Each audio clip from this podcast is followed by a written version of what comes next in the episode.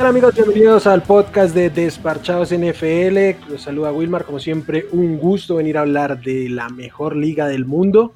Y como siempre me acompañan Aldo y Simón. Aldini y Simón, ¿cómo vamos? ¿Qué tal todo? ¿Qué tal? ¿Qué tal muchachos? No, muy bien, muy bien. Y después de cómo nos trató este fin de semana, qué señores, qué señores partidos los que nos tocaron este fin de semana. Entonces, no, ¿cómo, cómo no estar bien? Pues de pronto acá Aldini será el único que no está bien de nosotros, pero por el lado nuestro, excelente, Eh, excelente. ¿Qué tal muchachos? Evidentemente, pues como fanático, muy dolido. Ya analizaremos lo que pasó. Pero tú lo acabas de decir, Wilmar. La mejor liga del mundo. Lo que acaba de hacer la NFL en este fin de semana de ronda adicional, creo que no solo demuestra que es la mejor liga, sino que marca una diferencia enorme sobre cualquier evento, competición deportiva en el mundo. De acuerdo. En términos de espectáculo, de competitividad, de calidad, creo que no hay ninguna duda. Creo que lo decimos, lo repetimos. Aquí lo decimos en cada episodio porque lo sentimos. Y es clara que, claro que esta, esta semana eh, de, de juegos divisionales pues nos da una, una muestra de eso. Veníamos de un, de un fin de semana más bien baja- bajito de nivel en el wildcard y creo que nos respondió con creces la, la NFL. Este, Los cuatro partidos Sí, y curioso, tres de ellos se fueron a, eh, por, por una patada de field goal y los tres fueron pateados con cuatro segundos en el reloj y el último pues en, en este timeout, ya, eh, timeout, eh, overtime. El, el último también fue en cuatro segundos, ¿no? Solamente Ah, que ok. fue el tiempo extra. No- no me de fijé la- eso, pero con- Sí, sí, sí. Entonces, no, fueron tres, fueron tres, fueron tres, estoy seguro que fueron tres, pero sí, sí, sí, pero este... Ya vamos a hablar de los juegos. Empecemos primero con el tema de noticias. Y creo que lo más importante aquí es, o, o lo más, eh, lo que más revuelo, tuvo esta semana fue el retiro de Sean Payton, head coach de, de los Saints. Aldini, tú lo viviste como rival constantemente, entonces te doy la palabra a ti que nos des el abrebocas y tu opinión sobre Sean Payton y cómo ves a los Saints, cómo quedó esto ahí. Bueno, hablemos primero lo positivo, ¿cierto? Y es que sin duda alguna, Sean Payton es, voy a decir, no sé, del siglo XXI por lo menos, uno de los tres head coach, yo creo que más influyentes de, este, de, esta versión de la NFL. Creo que esa tendencia ofensiva tan característica de él eh, marcó estilos, marcó tendencias y hay que reconocer eh, sin duda alguna ese legado. Sin embargo, y acá yo creo que voy a ser muy duro con el hombre, porque se me hace, no, a ver, no sé si es coincidencia, no sabemos los motivos por los que se va, pero se me hace muy cobarde cómo dejó a estos Saints en una situación precaria, en donde prácticamente él estaba tomando o tenía la mayor influencia en las decisiones, y los deja sin una situación definida de mariscal, con un roster no tan bueno y como 70, 80 millones sobre el campo.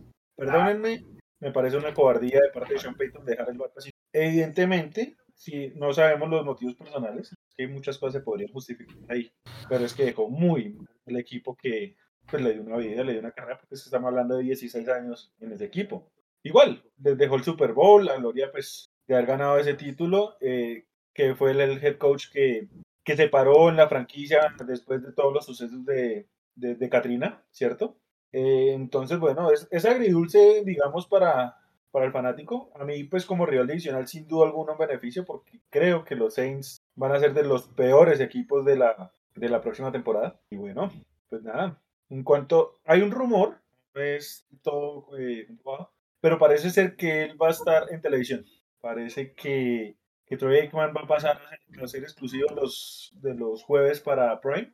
Y parece entonces que él podría ir a Fox Estados Unidos en la transmisión de los juegos. Mm, Sí, habría que ver cómo, cómo está eso. Que hay que decir que Sean Payton tenía contrato en dado caso que en este o en algún momento regrese a la NFL a otro equipo tendrán que negociar con los Saints.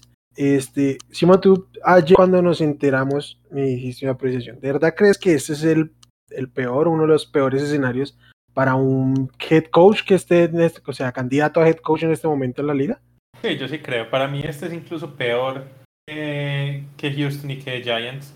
Digamos, de pronto ellos tienen el problema pues de los dueños, pero como situación de fútbol, como tal de equipo, sí creo que el peor puesto que queda libre es el de, lo, el de los Saints, porque es que, como decía Aldini, sí o sí les toca, les toca ir o con, o con Tyson Hill o con un quarterback barato. Me imagino que James de pronto, después de la lesión, sigue estando barato, ¿cierto? Pero ahí no van a poder mejorar esa posición. Al que llegue sí o sí le toca trabajar con eso. Y además, eh, no van a poder retener agentes libres, se les van piezas claves porque, porque agente libre es Ron Amstead, está también eh, eh, este Williams, el safety, Marco Williams, que llama, cierto, y, y, además aún así tienen que dar muchos cortes porque es que están 74 millones por encima del cap. Entonces, revisando los nombres que tienen, tienen como a cinco jugadores que están por más de 20 millones de, de cap, ¿cierto? Yo creo que sin duda tienen que salir por lo menos de tres de ellos. Porque no, no es que, digamos, que cada uno habla 20 millones de cap. Ese puede ser el cap actual, pero ahorrarían poco, pues no, no ahorran todo eso si los cortan. Entonces, estoy seguro que van a salir de Michael Thomas y creo que no les van a dar mayor Con Michael Thomas ni siquiera se ahorran gran cosa, porque decimos que van a salir de él porque creemos que él no quiere estar en esta franquicia tampoco, pero solo se ahorran 2 millones de dólares. Exacto, los ahorros grandes serían por los lados de Marshall Latimore y, y que en realidad son jugadores jóvenes y de jugadores franquicia que no quiere salir de ellos. Pero como está la situación allá, creo que es muy probable que salgan por lo menos de uno de ellos dos. Y hay otros jugadores por ahí que también seguramente van a tener que cortar. Entonces es una situación súper, súper, súper complicada porque después de todos esos cortes van a quedar con muchos, muchos huecos y con prácticamente nada de dinero para, para suplirle la agencia libre. O sea, van a depender solamente del draft y ahí no, no van a tener cómo, llenar todo eso.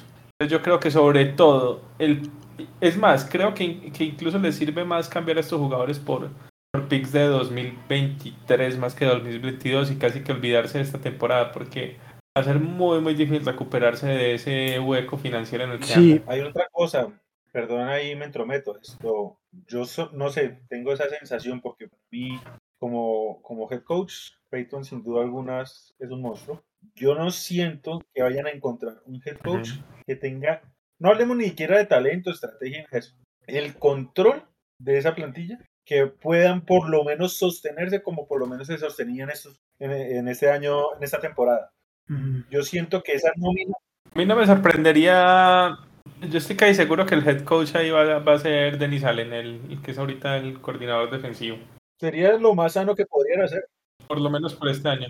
Sería lo más sano que podrían hacer, pero sin duda alguna es una situación muy, muy complicada la que le viene a los Saints. Eh, no sé cómo se vayan a sostener, pero ya creo que lo mejor es analizarlo ya con cifras reales cuando tenemos totalmente definido el tema del CAP y, bueno, las posibilidades reales de, sí, porque... de Mariscal no veo bajo qué, bajo qué lógica puedan pensar que Tyson Hill es una, una solución. Y más que es que Peyton era el único que lo usaba. Total.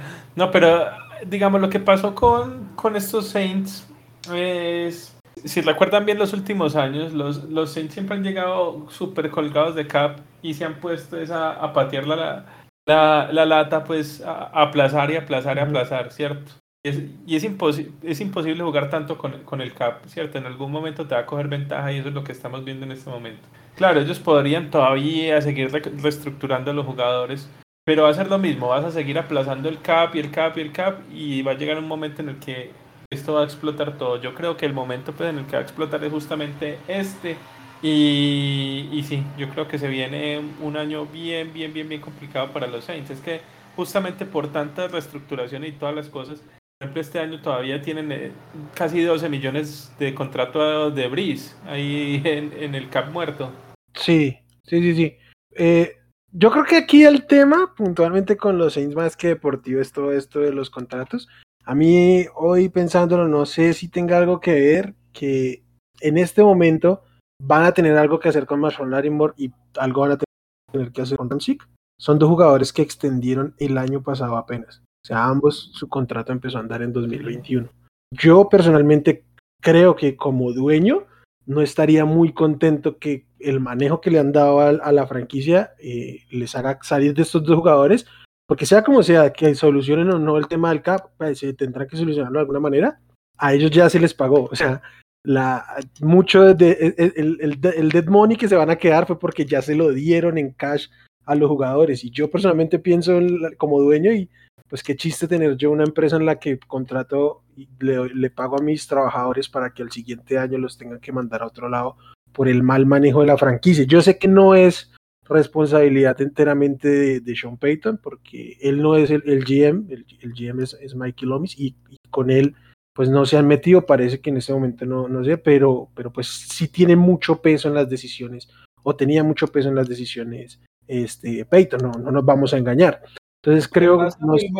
lo que pasa, Wilmar, es que ellos le apostaron mucho a los últimos años de Brice y entendían de que tenían que mantener el mejor roster posible para aspirar a un Super Bowl.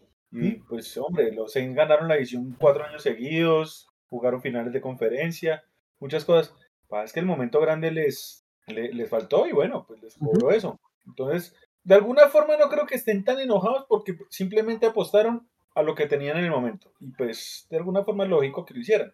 Simplemente no les salió la apuesta. Sí, pero es que la apuesta te, termina costando 74 millones por, por encima del cap. O sea, casi, casi están volados en el 50% del cap. Es, es un absurdo realmente. Y sobre todo esto que, que te digo, tener que salir de jugadores que, que, empezaron su contrato incluso ya después de la era Drew Brees y, que tienen que salir de ella. Entonces sí, creo que a la larga... Sobre todo jugadores muy buenos. Yo le da una pregunta. Si usted tiene la oportunidad de ser campeón el año siguiente y sacrificar dos o tres años después de eso, ¿se anima? ¿O simplemente empieza reconstrucción temprano y sin que sea tan doloroso? No, no, no, yo, yo eso te lo entiendo, Aldini. Lo que pasa es que yo creo que debieron haber hecho esto el año pasado. O sea, debieron, debieron manejar mejor las cosas del año pasado y no hacer ese, meterle ese tarjetazo el año pasado. Es el que el del año pasado para mí no cuenta. Yo lo que yo tengo la sensación, o sea, por ahí digo, ellos apostaron muy grande y creen que la solución era, era Brice más allá de que simplemente ya no le da, ¿cierto? Y pues son riesgos que asumes. De pronto ellos pensaban que Brice iba a mejorar durante su último año y, y ese golpe que tuvo en temporada regular con costillas y todo eso, yo creo que los perjudicó demasiado y les costó al final, al final, pues, digamos, lo que fue el último año real de chances de ese equipo. Sí, sí, sí, pero creo que lo que, con lo que estamos de acuerdo con, con Simón es de, de 2021, o sea, hace un año ya estaban volados por el CAP, debieron asumir lo que tienen que asumir ahorita, debieron hacerlo el año pasado y no seguir alargando y prorrateando este, el golpe salarial. Y por eso es, en este momento están aún más jodidos que hace un año aquí. Y ya sabíamos que en 2021 no estaban para competir porque ya no estaba Drew Y, pues, pues nada, creo que, creo que sí tiene mucho que ver. Ah, lo que sí es claro es que eh, no se puede contar de ninguna manera la historia de los Saints sin Sean Payton. Claramente es eh, el personaje más icónico de la franquicia. Uh, él y, y cambiaron esta franquicia. También él le dio un nuevo aire a Drew Entre ambos se, se hicieron histórico. Yo creo que Sean Payton va a ser Hall of Famer. Eh, no sé qué tan pronto, pero me imagino que sí lo será. Y pues nada, este es el tipo, el, tipo tiene más victorias que, que, el resto de head coach del equipo juntos. Entonces, ya en términos de la historia, el legado que, que dejan los Saints es grandísimo. Yo personalmente creo que el terminar como termina, ah, quizás a los fanáticos les pueda doler en este momento y ver que su equipo se vaya a pique eh, esta temporada, pero no creo que termine de mancharlo en el mediano y largo plazo. Es como mi apreciación ya más puntual del, legado de otra cosa. Yo creo, eh, para terminar el tema, eh, yo por lo que sí quiero recordar, porque me pareció de las cosas más geniales en momentos de presión, yo quiero recordar a Sean Payton por ser el que tuvo los huevos de llamar esa patada lateral en la segunda mitad del Super Bowl que ganaron. Es una genialidad. Le salió y pues bueno, por eso de pronto también se ve mucho mejor. Si de pronto la hubieran, si la hubiera recuperado Indianapolis, hubiera sido un desastre.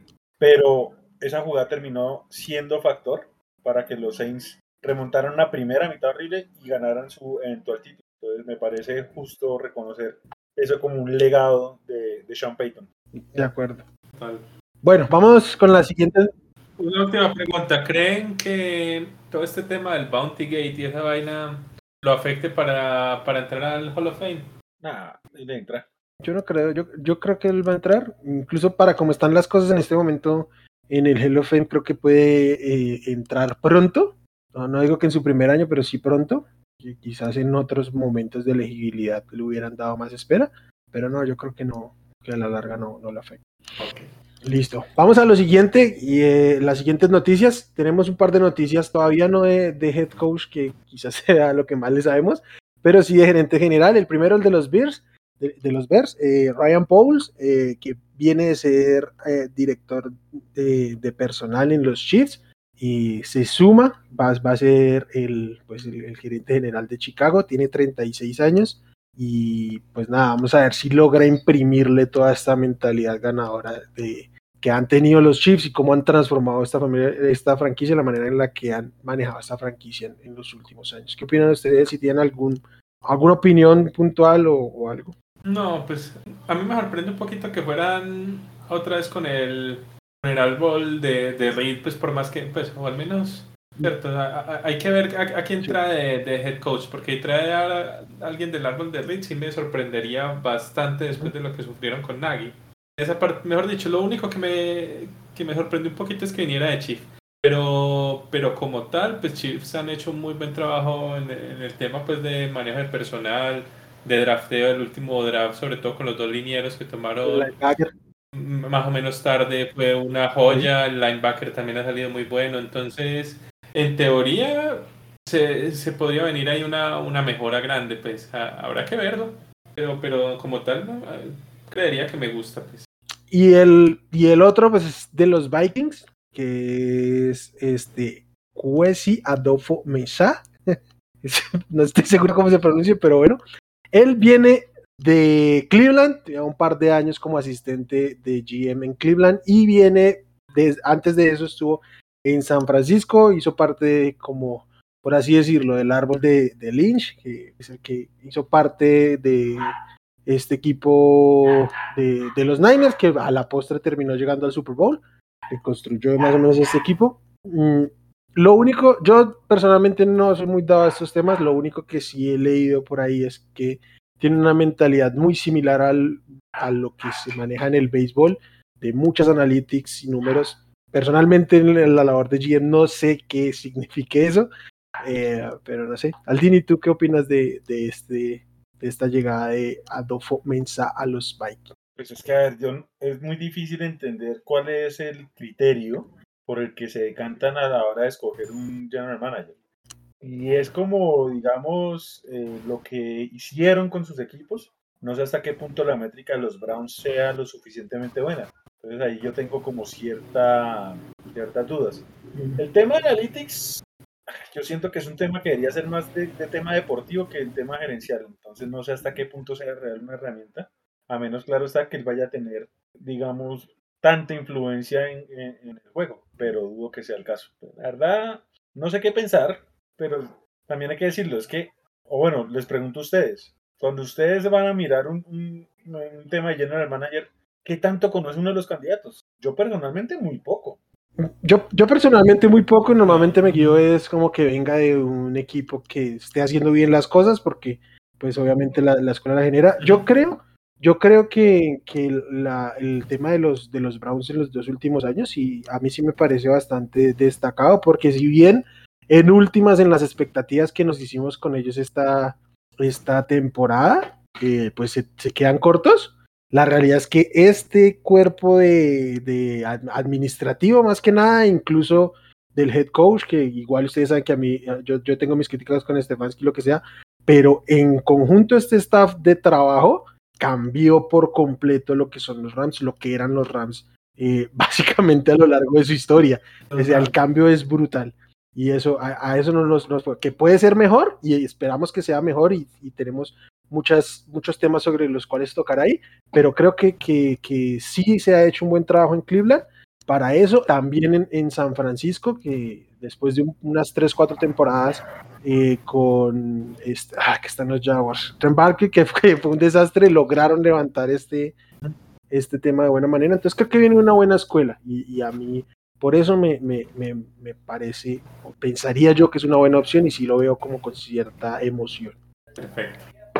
Bueno, creo que esas son las, las noticias más destacadas de esta semana. Démosle a los juegos, a hablar de este tan interesante este, este fin de semana. Empecemos con el sábado en la tarde. Los Cincinnati Bengals visitaron a los Tennessee Titans, y le ganaron 19-16. field goal en, el último, en los últimos cuatro segundos de, de McPherson. Este, Simón, ¿cómo viste a, tu, a tus Bengals? no, no, los Bengals en defensa muy, muy sólidos. Obviamente aprovecharon de un partido flojísimo, flojísimo, flojísimo de, de Ryan Tannehill, ¿cierto? Que prácticamente les dio el partido. Pero de todos modos, digamos, la, la, defensa hizo, hizo todo lo que necesitaron hacer. Fuera de un par de, de pases largos a AJ Brown, eh, la defensa no tuvo mayores problemas, ¿cierto? Estuvieron muy sólidos defendiendo la carrera. Eh, en parte también yo creo que fue que, que el King Henry no, no, estaba, no estaba al 100% claramente, ¿cierto? Estaba bastante mermado. Y, no, esa defensa de, de Cincinnati entonces supo aprovechar muy bien. Y en ofensiva fueron lo suficientemente eh, oportunistas, ¿cierto? O, aprovecharon muy bien cada una de las oportunidades que les dieron. Porque a pesar de que sufrió mucho, mucho, mucho, mucho, mucho, mucho esa línea ofensiva, tanto que, que Tennessee logró igualar un récord pues, de, de, de, de postemporada con nueve sacks. Y aún así lograron sacar el partido, cosa que me parece increíble, ¿cierto? Entonces, no, fuera de la línea ofensiva, yo creo que Cincinnati jugó un partido bastante, bastante sólido y bastante bueno. Y, ahí están, dando la sorpresa ahí ya en el juego de campeonato. ¿Tú cómo lo viste, Aldini? Pues a ver, Cincinnati se, se, se sostiene más allá de que de este fin de semana era evidentemente el roster más débil, o al menos así lo creo. Y entonces no empiezo a sorprenderse de, la unión de este grupo porque la verdad era un escenario muy difícil eh, que enfrentaban, ¿cierto? Y lo enfrentaron bien, con mucho carácter, limitaron, eh, no tuvieron errores, esto, un equipo muy, muy solidario, eso me gustó. De Tennessee, me quedo también con lo que dice Simón, la verdad es que fue un regalo de Tannehill. Siento que Ryan Tannehill los perjudicó enormemente y el juego se fue con ellos. Sí quiero decir que tengo como cierto conflicto con algunas decisiones de Mike Rabel. Siento que en algunas oportunidades pecó de, conservador cuando ese no ha sido su estilo. Pero bueno, yo creo que también el, eh, escenario que le, que le dejó a ellos no, les da pie como para hacer algo diferente también. La jugada esta de tercera y uno que la juegan con una corrida de Tannehill es un desastre. Y luego les toca jugársela también en cuarta con Henry, que, que es una corrida por todo el centro más cantada que cualquier cosa. Ese par de jugadas fue, para mí ahí, ahí perdieron una oportunidad gigante, gigante de despegarse más en este partido. Y, y como lo decíamos, lo de Tannehill, por lo, digamos, Tannehill no es un jugador malo, pero a mí me quedó muy claro, y, y más como está armada ahorita la, la AFC, que pronto más adelante vamos a hablar de ello la NFC hay muy, muy, muy buen juego de quarterback y va a verlo por bastantes años porque ahí están todos los quarterbacks o en prácticamente, ¿cierto?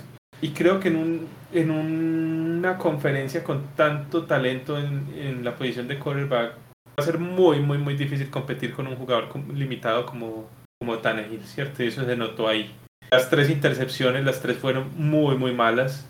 Eh, la primera jugada pésimo pase. La, la última la lanzó en triple cobertura, ¿cierto? Yo no sé por qué le dio por, por arriesgar ese pase ahí. No es que pues, tranquilamente hubiera podido despejar lo que fuera, irse a tiempo extra, ¿cierto? La verdad no entendí cuál era la necesidad de forzar tanto el balón ahí, pero, pero sí, muy, complicado lo de Tannehill ahí. De acuerdo. Yo le doy un poquito de mérito a Mike Hilton en la, en la segunda, que les cuesta puntos porque eso eh, ya era al menos un, field goal y además venía de una gran corrida de, de, Foreman, pero las otras dos son un desastre. Y yo creo que nos enfocamos mucho en Tennessee, quizás quitándole un poquito de mérito a los Bengals, pero creo que es justo, creo que, ah, ¿cómo decirlo? Yo, los, los Bengals no, no jugaron mal, pero creo que gran parte de la responsabilidad aquí está del lado de los, de los Titans. Tannehill tuvo un par de pases buenos, pero fue más lo que le costó a su equipo que cualquier otra cosa. Eh, Mike Rabel evidentemente no fue el que esperábamos, aunque a mí me gustaron las dos, dos decisiones que tomó. La primera, jugársela en eh, la conversión cuando los castigaron a, los Bengals y los pusieron a cuarta y uno. Creo que esa fue una decisión correcta. También jugársela en la cuarta que decía Simón, pero ambas fueron este, un desastre de ejecución o de, o de call, no sé. Ambas fueron una corrida de, de Henry que no prosperó.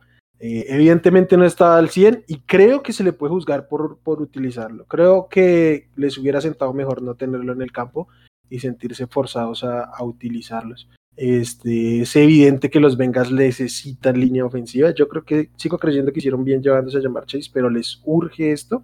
Nueve sacks y además le dieron tres golpes a, a este a, a qué a, a, Burrow en jugadas que estaban muertas. Un par de, de, castigos un delay of game que no terminan contando pero igual se llevó el golpe entonces este estuvo complejo. También Burrow eh, fue responsable por ahí en, en, dos o tres de las de las capturas por tardarse él pero eh, de esto debo decirlo o sea fue responsable en perder yardas pero no arriesgó el balón ni arriesgó en ningún momento la posesión del balón por por no tomar la captura o algo así.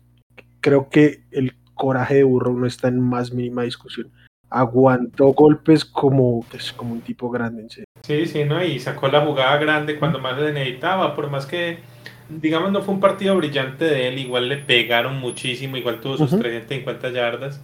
Eh, entonces, no, yo creo que sin ser el mejor partido de, de Wood, fue un partido bastante Pero correcto. Quiero decir una cosa ahí de burro. Entonces, ver, si uno lo mira desde los números, la anotación uh -huh. y todo eso, evidentemente no fue un gran juego. Yo no he visto muchos mariscales que se hayan comido nueve sacks y mantengan la frialdad uh -huh. que mantuvo Burro. Y perdónenme, eso es un mérito tremendo. No, total. No, estoy, estoy completamente de acuerdo en eso. Digo, eh, la entereza del coraje que mostró es de, de un tipo de un, de un, tipo de experiencia y que le falta, le falta la experiencia y aún así está mostrando todo eso. O sea, el, el tipo es, es, es, es, un, es, un, es, es un coreback grande, para, para, así lo veo yo. Y a, a, a no tienes dudas de burro? Dime. ¿Ya no tienes dudas de burro? No, ni, ninguna, ninguna. Creo que el, el, el, no, el panorama no, no. de, de corebacks en la americana está tremendo. Yo, a mí me, me preocupa más un poquito en este momento eh, creo que no depende mucho de él, creo que mucho tiene que ver Zach Taylor y yo sé que es, es eh, pueden decirme que estoy pateando a, un tipo que está haciendo las cosas bien, sí, pero eh, han ido ocho veces, nueve veces a la red zone en, en postemporada y solo tienen dos touchdowns. Este, McPherson tiene más del, del 55% de los puntos del equipo. Si eres un genio ofensivo como nos lo han vendido y tienes el talento ofensivo que tienes, yo creo que no debería estar pasando eso y creo que tiene que ver con el call, tiene que ver con la preparación. En, el, la, en la primera serie ofensiva le dieron dos golpes a, a que les, como les digo, uno fue un delay of game y el otro fue un, un tiempo fuera que pidió sobre el último cuando ya estaba saliendo la jugada. Esas cosas son culpa del cocheo. Yo creo que hay una gran oportunidad de mejora. Yo con Burro ya no tengo la más mínima duda y lo que tiene alrededor está para, para grandes cosas. Yo igual lo que les decía por, por interno durante la semana, ellos perdieron al right tackle, eh, creo que fortaleciendo sobre todo el interior de la línea, eh, la ofensiva puede, puede, coger mucho, mucho más brillo del que ya le hemos visto. Ya necesitan al menos dos linieros, creo que sobre todo les surge, les surge, les surge uh -huh. el centro, ¿cierto? Creo que es lo que más les surge, pero también lo que es guardia derecho, y en este evento tackle derecho, pero como dices, eh, Riff debería volver pues para el, el otro año. Entonces, sobre todo lo que es guardia derecho y centro es súper necesario ya. Eh, un temita ahí con Burrow. ¿Ustedes a qué jugador más o menos les recuerda Jay Burrow ahorita? Conservando proporciones, yo veo que puede ser el próximo Tom Brady. A mí se me parece muchísimo a Aaron Rodgers en términos de el, la manera de jugar. A mí es en la personalidad. Ah, ok. A mí no me parece casi a Rodgers. Se me parece un poquito así a Brady, pero es que justamente estaba viendo esto eh, en en un programa de Estados Unidos, ¿cierto? Y, y justamente lo mencionaron. El, co, co, uno de los, pues, de los nicknames, de los sobrenombres pues, que le dicen a, a Burrow uh -huh. es Joe Cool. ¿Y cuál era el anterior Joe Cool? Joe Neymar. Ah, bueno, Joe Montana. No, Joe Cool era Montana. Sí. Exacto, y a mí me parece bastante a Joe Montana. Ok, yo ahí no voy a opinar porque no. O sea, no tengo el suficiente conocimiento para decir. Yo, por, ¿por qué les decía de Rogers? Porque, o sea, el brazo de, de, Burrow es indiscutible, pero creo que en parte esto del, del, del ¿cómo es? De los sacks que, que, que, en parte él contribuyó es por esta gana de querer alargar las jugadas y tiene mucho talento y sabe hacerlo también. Y eso me recuerda al sí. estilo de, de, de, de, Aaron Rodgers, no, no tanto a, a, a, los Brady o a los Manning, que son mucho más de, de bolsillo. Él no es rápido y creo que a veces cree que es más rápido de lo que realmente es cuando intenta ganar eh, bien sea extender la jugada o eso, creo que fuerza un poquito su capacidad atlética. Pero sí, sí tiene la, la intención y la inteligencia para rolar así. Yo sí creo que, que Woodlow, digamos, obviamente no es que sea físicamente limitado como otros, pero, pero sin duda no tiene el techo eh, atlético que tienen algunos de esos otros quarterbacks en la, en la FC, pues no, no tiene el techo atlético que tiene Allen o, Mahomes, el mismo Herbert, ¿cierto? Pero las, los intangibles que tiene Joe Burrow están, pero por el techo, ¿cierto? Es una locura lo que hace este muchacho. Entonces, sí, sí, a mí también me encanta lo que está haciendo Joe Burrow allá en, los Bengals. Eh, ah, y ojo, que hablo de Brady, perdón, te interrumpo. Dale, dale. Todas las de estilos y por estilo de juego, sí coincido que puede ser más Rogers, pero a mí, el a mí un estilo poco o nada me importa en el sentido que mientras tú lo desarrolles bien, puedes ganar. Tú puedes ganar siendo móvil, como un Rogers o Mahomes, o puedes ganar siendo estático, como lo hizo Rotrisberger y, Brady. O sea, estilos, los que quieras.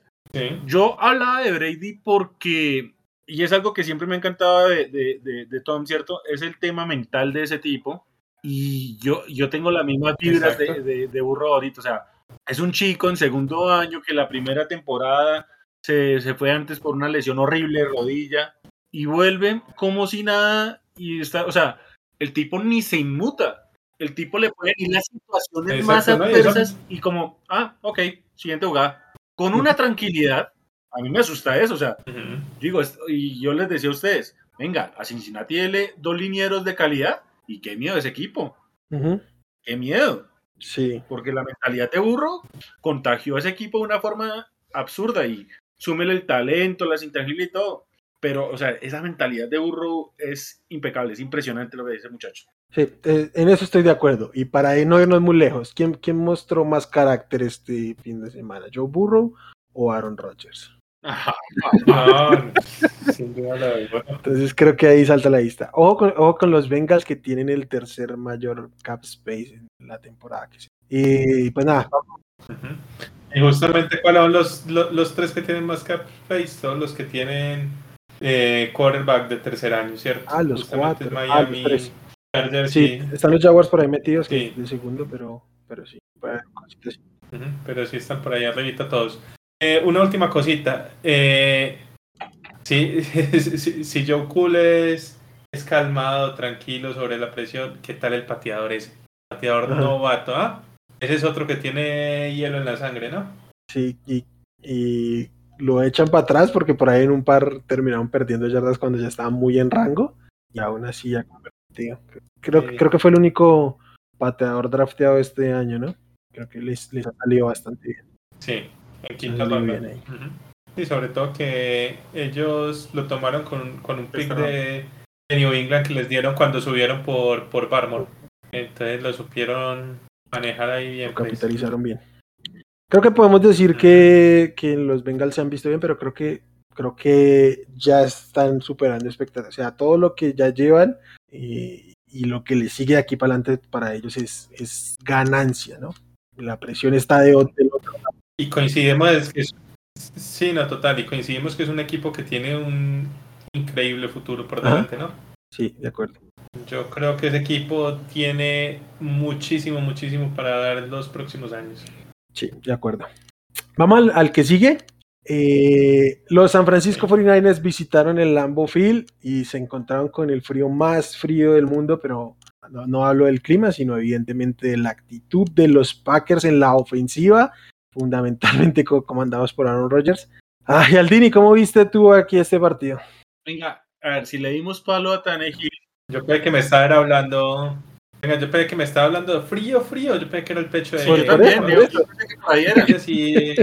a, eso quiero ir, sí. Ay, mira, a ver, el, tema es el siguiente. estábamos hablando de lo decepcionante que fue Tannehill, ¿cierto?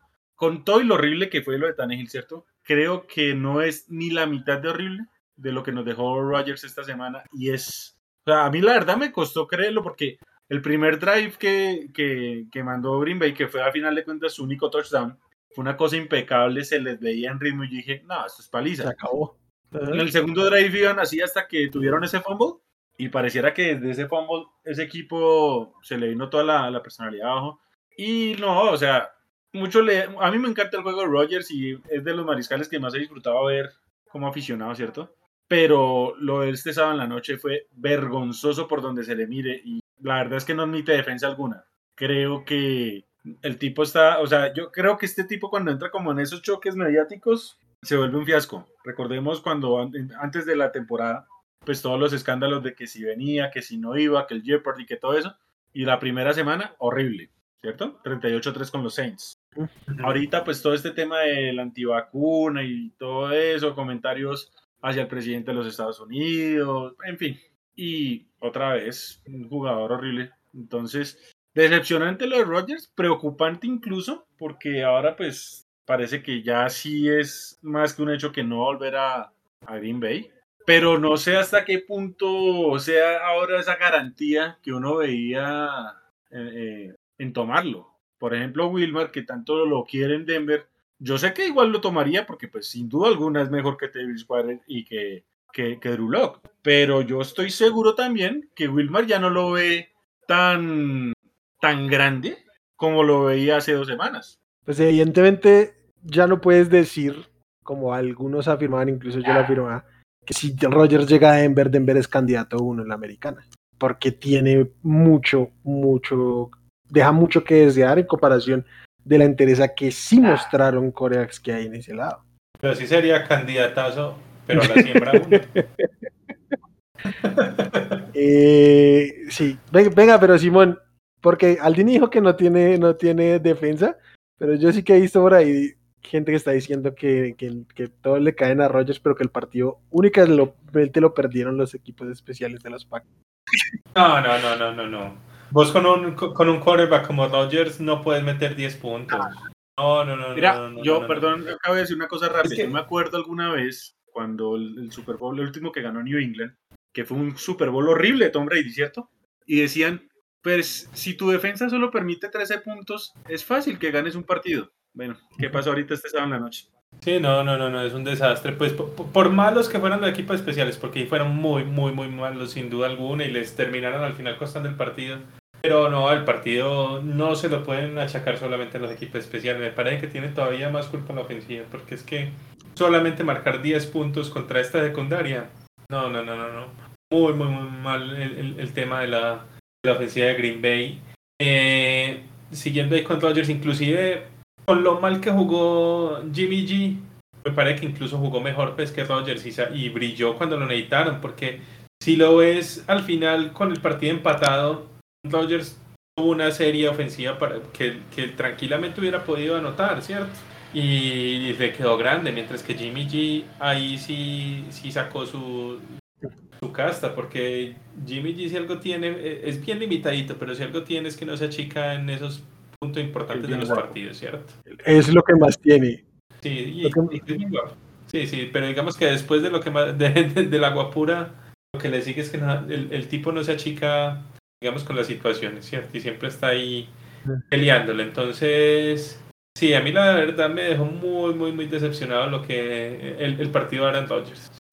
Y lo frío, lo frío sí, Yo estoy de acuerdo con que el partido lo pierden en equipos especiales, pero que, que no deberían estar en situación de, de, tener que depender de los equipos especiales. O sea, es que es, es inevitable decir eso porque los equipos especiales prácticamente les cuestan 13 puntos a los, a los Packers eh, en un partido de 23 puntos. Entonces sí creo que, que los equipos especiales son los que terminan decantando esto, pero no tendrían por qué estar así. A mí, o sea, me pueden decir que, el, que, la, que la, ¿cómo se llama? La defensiva de, de, San Francisco puede espectacular, puede, pudo estar espectacular y lo que quieran, y, y sí, pero no hay derecho, no solo a meter los puntos que dice Simón, sino a la manera. Un solo target tuvo al enlazar y fue el único wide receiver no, no llamado Davante Adams que recibió un target. Además, eh, previo a la jugada que, termina eh, definiendo esto en, equipos especiales, ya al, al, final, este, lanza un pase a doble cobertura Davante, teniendo dos rutas solísimos, tanto, a Quanimus como a, como al azar. La del azar era un, una ruta adentro que, o sea, quizás Simón la podía haber lanzado, eh, y eran 20 yardas tranquilamente cubrían el primero y 10. Entonces sí dejó muchísimo, muchísimo que desear. Eh, igual, el, Prefiere lanzarle a. En, a en doble Adams cobertura, doble teniendo cobertura. dos hombres libres. eh, eh, Alan, eh, Lazar sin, sin, sin marca, porque este, no sé quién era el corner que se había resbalado incluso. Y, Y no le había ganado la. Y no solo Sí. la doble cobertura, porque es que, a ver, hay veces que las dobles coberturas, digamos, por esquema y todo, eh, digamos, se ve, eh, no sé, las formaciones muy apretadas, ¿cierto? Yo creo que la visual que tenía Rogers en esa jugada puntual era demasiado clara como Sí. para jugársela en esa. Claro, porque es que la, Lazar le queda prácticamente por, por, por delante. Claro. Sí, estaba no. abierto, estaba en la misma línea de vista que estaba Davante. O sea, si veías a Davante, tenías que sí o sí ver al azar. Claro, sí, de acuerdo. Sí, sí, pero estaba demasiado enfocado en solo tirarle el balón o a Davante o a Aaron Jones. Fue los únicos que les tiraba el balón. Estoy muy, muy de acuerdo. Yo creí que los, los Packers iban a ganar. este- en, hubo un momento donde dije, no, no, no veo cómo lo ganen, pero me quiero concentrar en una jugada porque cuando los, los ¿cómo se llama? Los Niners tienen una cuarta y una deciden a, a mi gusto acertadamente jugársela, pero no la convierten. Yo lo único que podía pensar es, ¿por qué estos genios, los supuestos genios ofensivos actuales, o sea, sí todos se la quieren jugar en cuarta y una, pero no, no- parece que no conocen más que poner la formación pesada. No sé si es que yo soy demasiado quisquilloso, eso fue justo previo al pase este de, a, a la serie este que termina con el pase que hablamos. Este, tenía ganas también Shanahan de volver a entregar el juego. Sí, sí, no, y hablemos un poquito también entonces Ajá. de los Niners, pues que nos hemos Sí. enfocado todo en los, en los, los Packers. A ver, los Niners en defensa jugaron muy, muy bien. Lo que jugó el front four, sobre todo, fue una locura. Lo, lo que hizo Nick Bosa y, y Armstead presionaron muchísimo, muchísimo a Rodgers y, y para mí fueron los MVP de, este, de este partido, sobre todo Nick Bosa, ¿cierto? Eh, pero la secundaria también aguantó muy bien y, y en general jugaron muy, muy, muy bien ese partido. Eh, yo creo que incluso en, en esta que le lanza a doble cobertura a Adams, yo creo que Rodgers se, se emocionó un poco porque vio en esa jugada justamente Adams estaba cubierto por, o desde el inicio se veía que iba a estar cubierto por, por Ujú. Josh Norman, ¿cierto? Entonces yo creo que él vio eso y dijo, no, Norman, acá se lo va a lamber este Adams, entonces de entrada sabía que iba para allá. escogió, tú dices Que que no escogió el corner y no una ruta. Yo creo que sí. pues se me hace, porque no, para mí no tiene ningún sentido, pues, ¿cierto? Porque vi, a Norman ahí con, con Adams, pues que era clarísimo, clarísimo, pues la ventaja que tenía. Eh, y, y, y en la ofensiva, San Francisco, la verdad, estuvo muy, muy, muy limitadito. No, como digo, nunca, nunca pudieron sostener una ofensiva, pues, eh, en serie. Casi nunca lograron avanzar, sino hasta el último momento. ¿Cierto? Cuando más, más, más lo necesitaban ahí fue que Jimmy por fin silvanó hay un par de, de pases muy buenos con, con Kirol y con Divo y, y lograron pues sacarlo. ¿Y qué tal lo del, también lo del pateador acá? con sus comentarios al final con Garópolo. No se entienden. Y de Garópolo. Ajá. Y- recordemos que Roy Gold tiene un pasado, entonces Ajá. creo que se entiende también el, el comentario, ¿no? Sí, yo, yo supongo que el, el comentario, que, que básicamente es fuck the Packers, tiene que ver con algo que ya se habían dicho por, por, por medio de Roy Gold en, en el camerino o algo así. Seguro. Este, creo que el- a- aquí sí hay que des- eh, destacar la labor de Willis en, en- en equipos especiales. Yo sé que podemos hacerlos un poquito a un lado hablando de Rogers, pero el tipo, cada una de las jugadas en equipos especiales estuvo monstruoso. Y lo que les decía, al menos en la patada bloqueada y en, y en las dos patadas bloqueadas, el field goal y el, y el punt, son, son 10 puntos, que básicamente se los. Y tuvieron varios regresos. Sí, Varios regresos de eso, patada. eso- eso es lo otro, por eso digo, en, en equipos especiales les costaron 13 puntos porque terminando la, la- el, primer, el segundo cuarto, bloquearon, son 3 puntos, el regreso de Divo Samuel en el, en el kickoff pa- prácticamente los meten en zona de field goal y fueron otros 3 y pues los últimos 7 puntos con los que, que, que- de- que fueron directamente equipos especiales, pero me refiero a Willis que estuvo destrozando esa, esa protección ahí.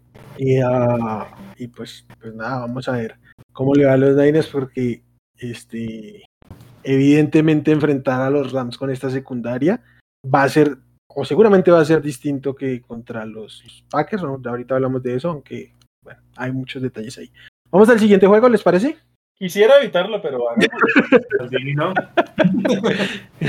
Por, com- por compromiso, eh, Aldini se va, se va a sacrificar a hablar de ese tema, pero bueno. Los Rams visitaron a, a los Tampa Bay Buccaneers el domingo en la tarde.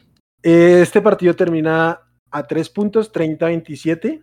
Y es difícil entender por qué este partido termina a tres puntos, la verdad. Creo que muchos desde antes estábamos fuerísima de este juego. Yo me negaba a aceptarlo y Aldini tratando de convencerme que sí lo dejara ir. Entonces, nada, Aldini, tengo que darte la palabra. Como ya sabemos cómo te sientes, pero bueno, vamos a darle. Pues mi mayor temor fue el que se cumplió, que lo perdiera mi, mi, coaching y lo perdió mi coaching. A ver, yo, yo lo hablaba ahorita con, con Simón, este programa, ¿cierto? Eh, le decía a Simón yo ahorita que ya entendía cómo era esa sensación de, de los fanáticos de los Patriots que durante las últimas dos décadas se sentían siempre con la oportunidad de ser campeones y pues, hombre, es que teniendo este fenómeno de mariscal, pues siempre da para soñar, o sea, esta remontada del 27-3 que estaba haciéndole a estos Rams, siento incluso por, por la adversidad, era más épica que la del mismo Super Bowl, ¿cierto? Este tipo siempre te va a dar una ilusión de ganar. Pero primero, ¿cómo entras tan mal preparado en tu casa con un equipo que, tiene un día menos de descanso, que se viajó de costa a costa y que ya te había ganado de una forma contundente en Los Ángeles como para saber qué tienes que corregir y no lo, no lo haces, o sea, no corriges, no ajustas, nada, cero. Mis entrenadores los he criticado muchísimo a lo largo de la temporada. Y más allá de que fue un récord de 3 y 4 en temporada regular, yo siempre dije, venga, es que mucho de eso es a pesar de Arias, a pesar de sus coordinadores. El hueco que cavó Tampa en el partido es netamente atribuible a la pésima, por no decir nula preparación de mis entrenadores. Una cosa patética. Ahora, los Rams tuvieron errores que, eh, que se tradujeron en, en pérdidas de balón. A ver, una cosa son esas pérdidas situacionales que pasan por X o Y, evidentemente hay errores que uno dice, no sé, mental o algo así, pero esos Rams no son un equipo mal preparado, no lo son. Los errores de Tampa fueron netamente en una pésima preparación del juego. Sí, que nos faltó Tristan Wilson en el, en el tackle derecho, ok, venga, los Rams están sin su tackle izquierdo, a ver dónde sufrió Stafford, en ningún momento. ¿Por qué? Porque supieron ajustar, entendían qué tienen, qué no tienen, en qué son buenos, en qué no tanto, y sobre eso planearon. En ningún momento yo sentí que Tampa tuviera la más remota idea de cómo proteger a Brady por el lado derecho. ¿Por qué? Porque nunca entendieron cómo manejar la ausencia de Tristan Wirfs. Entonces la preparación es, nefasta, es horrible, ¿cierto? Me sorprendió más bien que los Rams se, se, se encargaran de darle tanta vida a Tampa. Y cuando este tipo Brady hace esas locuras y demuestra por qué es el más grande de todos los mariscales, por lo menos yo creo que de toda la NFL, y remonta lo que remonta y nos da vida y todo eso, llega Todd Bowles y se manda, perdónenme en la guachada, pero es que creo que no hay otra expresión para usar, tremendo pajazo mental de mandar un blitz cuando te quedan 40 segundos y dejar a Cooper Cup, el mejor receptor de la temporada, el campeón de la triple corona, en marca 1 y 1 con un safety. Y lo peor de todo, que ese error que cometen Bowles y Arians lo habían cometido cuando ellos estaban en Arizona y Aaron Rodgers le metió el Hail Mary. El Hail Mary. ¿Qué quiere decir? Estos tipos no aprenden. Estos tipos no, no, no, no leen el contexto. Ellos, no sé, como que, como que son soñados, como que le meten cosas. Yo no entiendo qué hacen. Porque no puede ser que no aprendas del error que te comiste en Arizona y te dejes meter este, este pase que te terminó costando una, re, una remontada épica. Perdónenme, y voy a sonar un poco prepotente acá. Si eso iba overtime, todos sabemos cómo terminaba eso. Todos tenemos claro que ese juego lo terminaba ganando Brady. Porque los dioses del fútbol capaz ponen la monedita, y yo sé que vamos sí. a hablar en el juego siguiente del overtime, por eso lo quiero mencionar. Eso estaba Le pensando. Ponen la monedita algo, a algo este que tipo, la moneda dijera algo distinto. y este tipo hace lo suyo. Pero no, ellos dijeron mandemos un blitz porque quedan 40 segundos. Venga, es, o sea, tengo una, es una rabia. Y sobre todo ese, ese blitz, pues, porque fue un cero blitz. Oh, horrible. Ni siquiera mandaron a uno, mandaron a todos. Total, o sea, entonces yo tengo la bronca porque, perdónenme, creo que mientras uno tenga a esta versión de Brady, porque no ha mostrado declive alguno este tipo, ¿cierto? Uno tiene derecho a soñar en que va a ser campeón, independientes incluso los otros equipos son mejores. Y la forma como lo remontó el partido rectifica eso, o sea, el tipo está hecho para esto, pero no. Al final fueron mis, mis, mis entrenadores. El mayor temor que tuve, que dije yo la semana pasada, fue lo que al final nos mató, coaching. Hmm, de acuerdo. Eh, antes, antes, de darle la palabra a, Simón, solo quiero hacer salvedad que en, ese juego contra los Packers no era Todd Bowles el, el coordinador. O sea, es un, un, staff muy similar, pero Todd Bowles ahí era head coach en, en New York. Ah, eh, venga, Simón, porque hablamos mucho, obviamente Simón eh, Aldini tenía que hablar de los, de los Bucks, pero vamos a la contraparte y es que claramente, y ahí sí nos puedes hablar, los Rams sí que estaban preparados para este juego.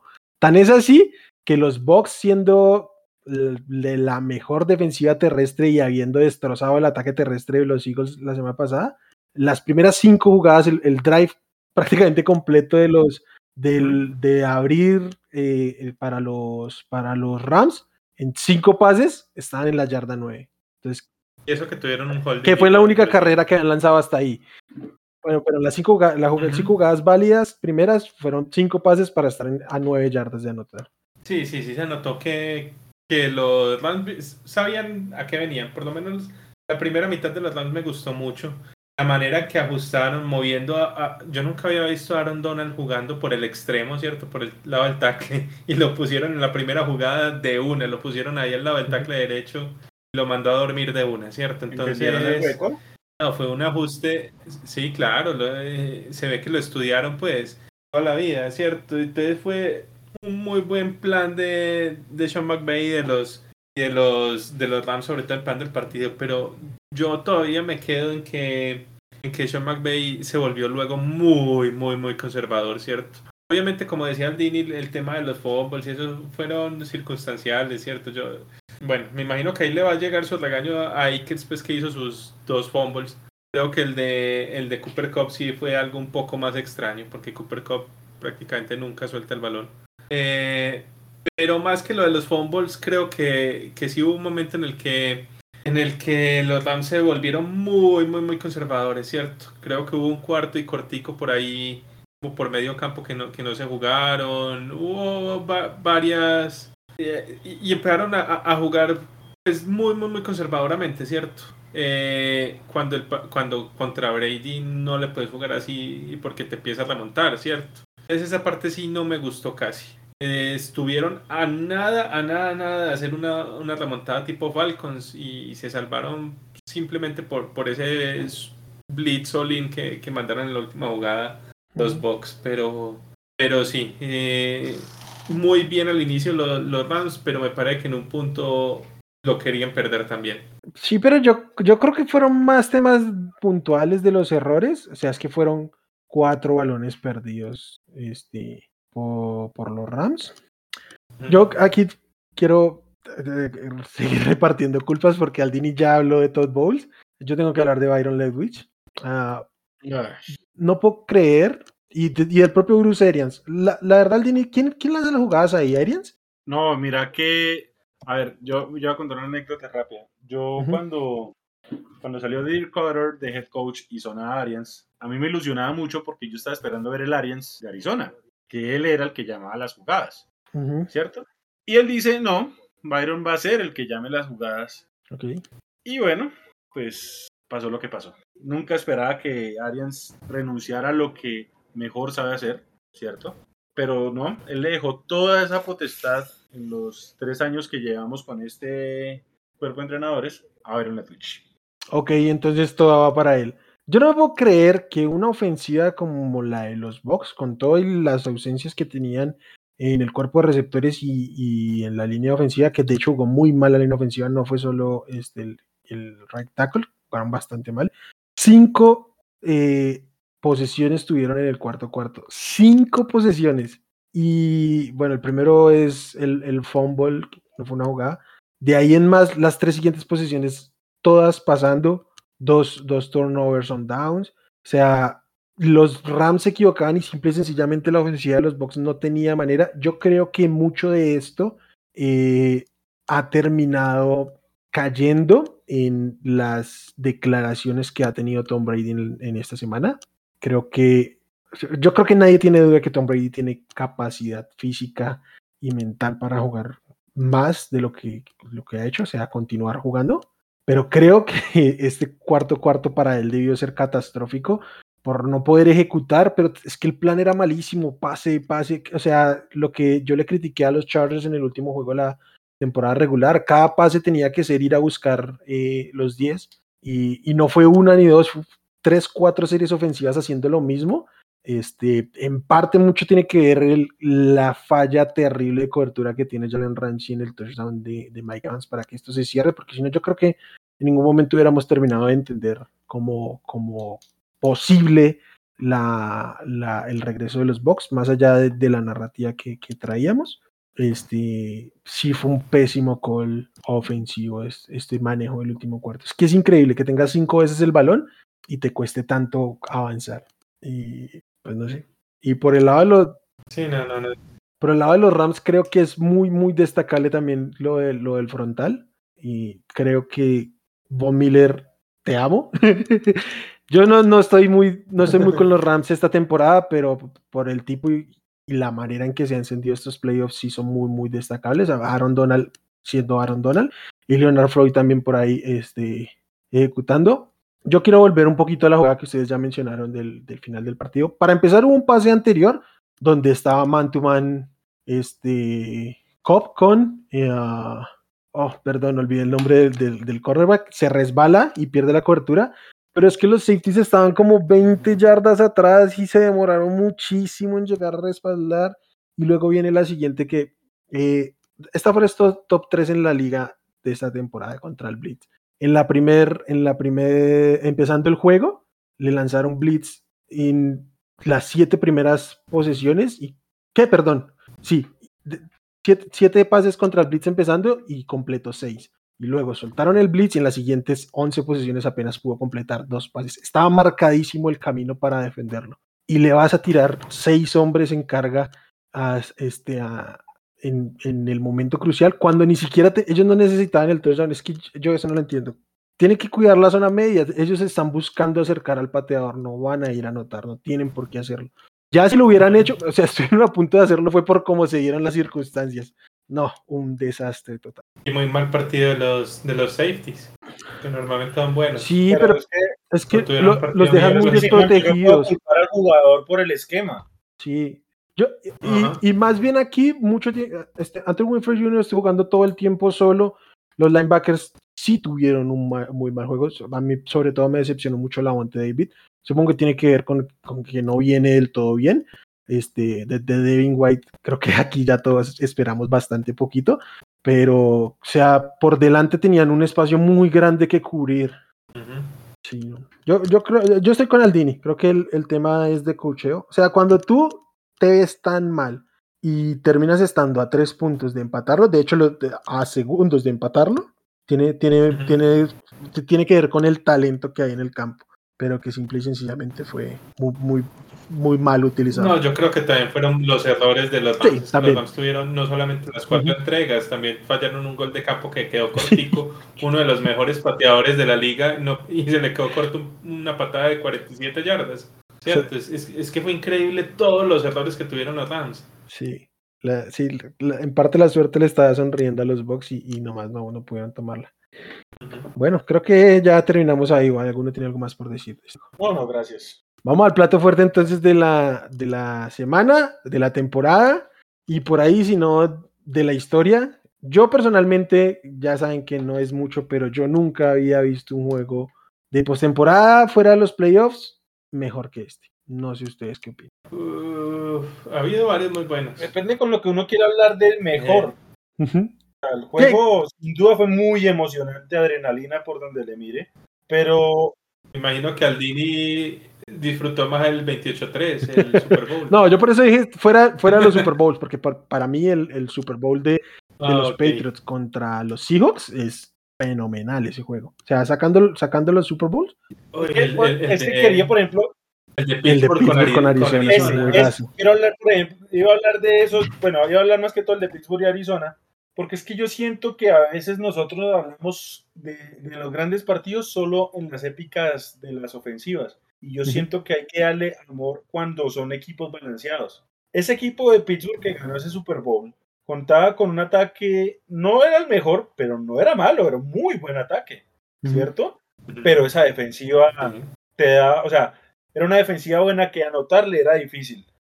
Y con todo eso, esos Cardinals le hicieron de todo y bueno, todas las emociones que ya sabemos. ¿A qué yo quiero ir? Este fue un juegazo. Ojo, no quiero quitarle nada porque fue un juegazo. Pero las defensivas fueron, no sé, inexistentes. Mm, Pero era la defensiva número uno. ju- ju- Jugaron muy mal todo el partido. De, de hecho, Oh, de muy, hecho muy creo mal. que empezando el juego tenía mejor pinta la defensiva de los Chiefs hasta que se lesiona Tyron Matthew. Este, bueno, Bills visitando a, lo- a los Chiefs, esto termina 36-42. Pasaron muchas cosas, pero creo que lo que más pasó fue en el cuarto cuarto. No sé si quieren que nos vayamos directamente a eso.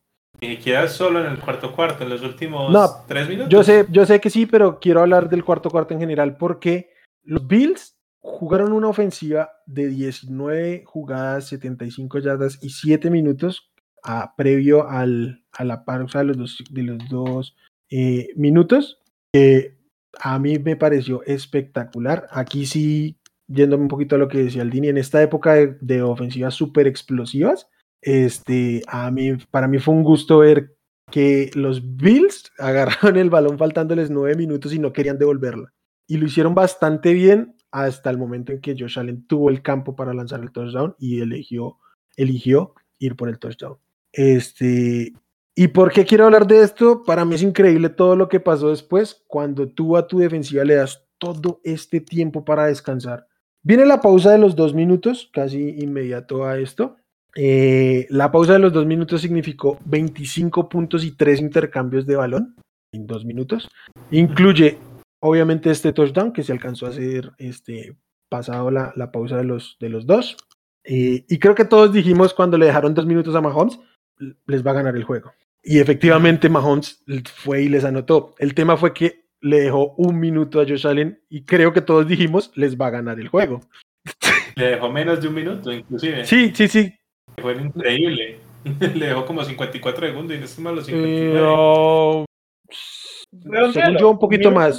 po- poquito más de un minuto, pero bueno. Y anotaron, aquí sí muy rápido, y le dejó 13 segundos a Mahomes. Yo personalmente he visto personas que dicen que es demasiado tiempo. Para mí esto estaba sentenciado en 13 segundos. No, Para mí esto está- estaba sentenciado en 13 sentenciado. segundos. ¿Y por qué?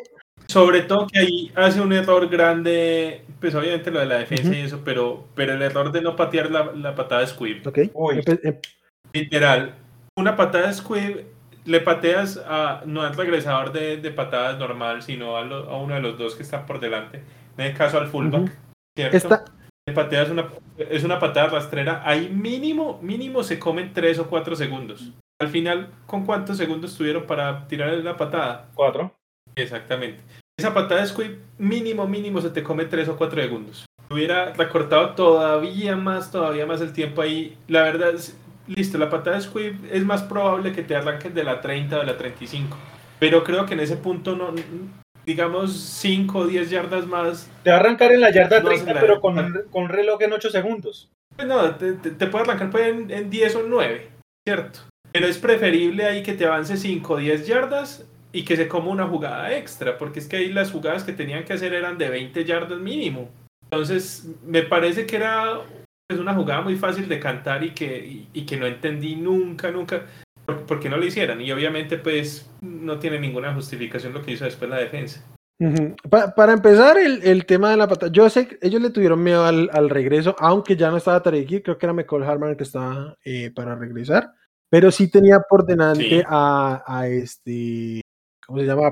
El 45, el 45 estaba ahí que era el fullback. Sí, y, y Pringle, creo que era el 45 era el que tenía que patearle. Obviamente ahí eh, se va a tirar al suelo y no va a avanzar por, por obvias razones, pero le quitas un, par de segundos a, Mahomes. Sea quien sea que tenga el balón en las manos, no hay nadie más peligroso con el balón en las manos que Patrick Mahomes. O sea, creo que eh, es la premisa básica. Creo que los Chiefs lo habían hecho bien cuando tuvieron siete minutos sentado a Mahomes y aquí se les fue. Pero a mí me parece una vergüenza lo que pasó en, en- en esto. O sea, les avanzaron 44 yardas en 10 segundos. Para empezar, yo no entiendo por qué mandan a presionar cuatro jugadores. Este, era No, obvio que, que los. Chiefs estaban apurados.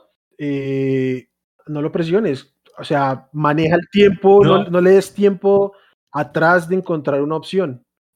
Y lo otro que me pareció una estupidez es que pusieron a resguardar el- los bordes del campo cuando los Chiefs en tres segundos tenían tres timeouts. Eh, correcto. Regalaron todo el centro correcto. del campo. O sea, el sideline. Y lo otro, eso no fue en el primer pase, porque en el primer pase este, fue con, con, con Hill muy rápido.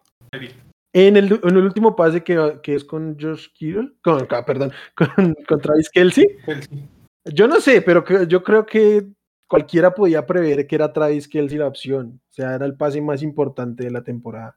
Tú ves la, la toma en NFL Game Pass de, del All 22, la cámara de coaches. No aparece uno de los safeties de los, del- de los, de los Bills. Estaba de donde recibió el pase Kelsey, 25, 30 yardas atrás. O sea, recién cuando recibió el pase aparece en cámara. Los Bills jugaron con un miedo a perder el juego, pero, o sea, terrible. Y era obvio que la, la jugada lógica era ir por el field goal. No vas a convertir 7 en 10 en, en 13 segundos. Por, por más que sea así, no, ter- terrible. Dos jugadas, 44 yardas y pusieron a, a en, en rango sin mayor problema para empatar. Y bueno, empatado el juego, este, los, los Chiefs eh, ganan el volado, reciben el balón y creo que todos sabíamos que el que ganara el volado iba a ganar el juego. Eh, oh, Como estaban las defensas, sí. Sí, ok, bueno, yo aquí voy a traer la discusión en general porque mm, creo que tiene que ver con, con eso que dice Aldini. Ah, Empiezo contigo, Aldini. ¿Tú crees que la regla está mal planteada hoy por hoy como está del, del overtime? No sé tanto. A ver, hay que analizarlo de muchas formas. Ujú, Y es una polémica que yo entiendo ambos, ambas posiciones. A ver, yo, yo creo que es muy fácil culpar el tema de la moneda, del lanzamiento de la moneda, ¿cierto? Porque, porque digamos, se dio lo mismo que hace unos años cuando Patriots y Chiefs, que Brady Ujú. cogió el balón y más o menos no tuvo su chance. ujú.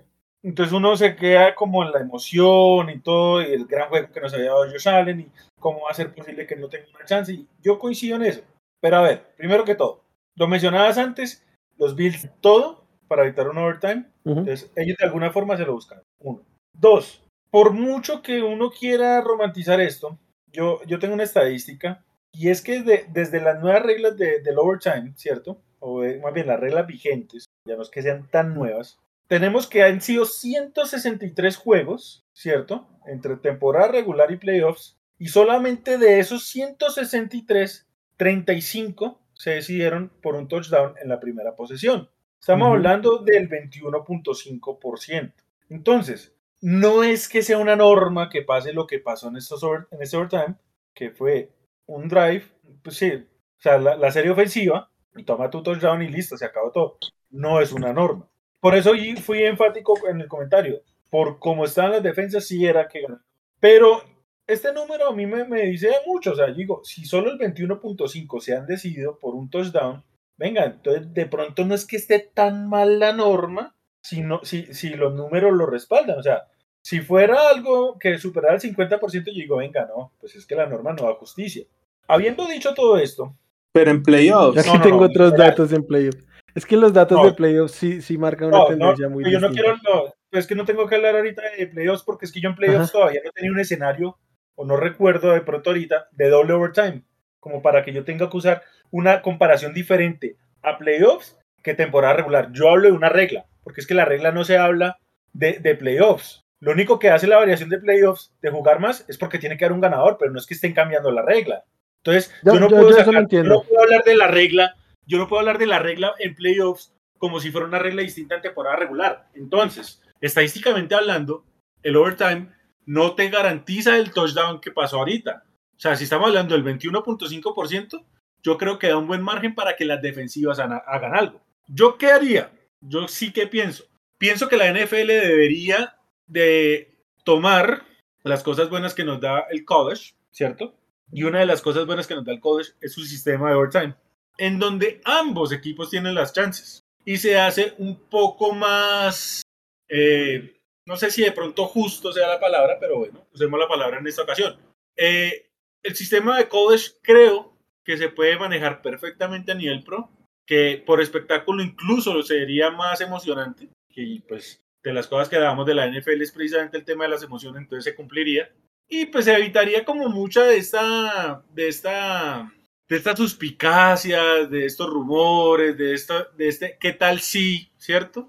Entonces, la NFL podría ser mejor, pero no sé hasta qué punto eh, nos quedamos como en el romance del que no pasó para culpar la regla. Entonces, desde los números, pareciera que la regla no está del todo mal. Entonces, da, para analizarlo incluso más que, eh, más que este espacio. Yo creo que en la, en la temporada muerta, pues podremos analizar mucho más este tipo de escenarios. Eh, de mi parte, para concluir, ojalá adopten el sistema de college para quitarnos como esta, esta sensación. Yo, estoy un poquito conflicto. bueno, dale, Simón, ahorita yo, yo hablo. Sí, no, yo creo que el único problema de darle posición a los dos equipos es que seguramente iban a terminar más empates. Porque, ¿qué pasa? Si hay dos touchdowns, pues, uno por cada lado, normalmente ahí se van a consumir bastantes minutos, ¿cierto? Entonces es muy probable que si le abre la oportunidad que después de, que haya un touchdown, los otros tengan la, la, oportunidad de responder, ahí yo creo que habría muchísimos más empates. ¿cierto? Y yo creo que la liga no quiere eso. Entonces, por eso, por ahí se, se complica un poquito. Yo, estoy de acuerdo, yo estoy de acuerdo con eso que dice Simón, o sea, es, es obvio que puede pasar. Este, el tema es que, es que yo sí creo que se evalúa distinto al ser playoffs, y yo creo que sí debería aplicarse una regla distinta al ser playoffs. ¿Por qué? Porque las estadísticas en playoffs sí son diametralmente opuestas. O sea, desde que existe esta norma, como bien dice Aldini, 11, veces ha, ocurrido esto de overtime en, playoffs. 10 de esas 11 veces ganó el equipo que tuvo la primera posesión y 7 de esas 10 eh, fueron un touchdown. Entonces, sí hay una tendencia clara a que, al menos en playoffs, aunque la muestra es muy pequeña, hay que decirlo, eh, pues sí tienden a ganar el que gana el, el, eh, el, volado. Para mí eso tiene una explicación, esto es una cosa completamente mía. Es distinto a cuando los Chiefs y los Bills se van a playoffs, que cuando se van los Steelers contra los Lions, porque el poder ofensivo es completamente distinto.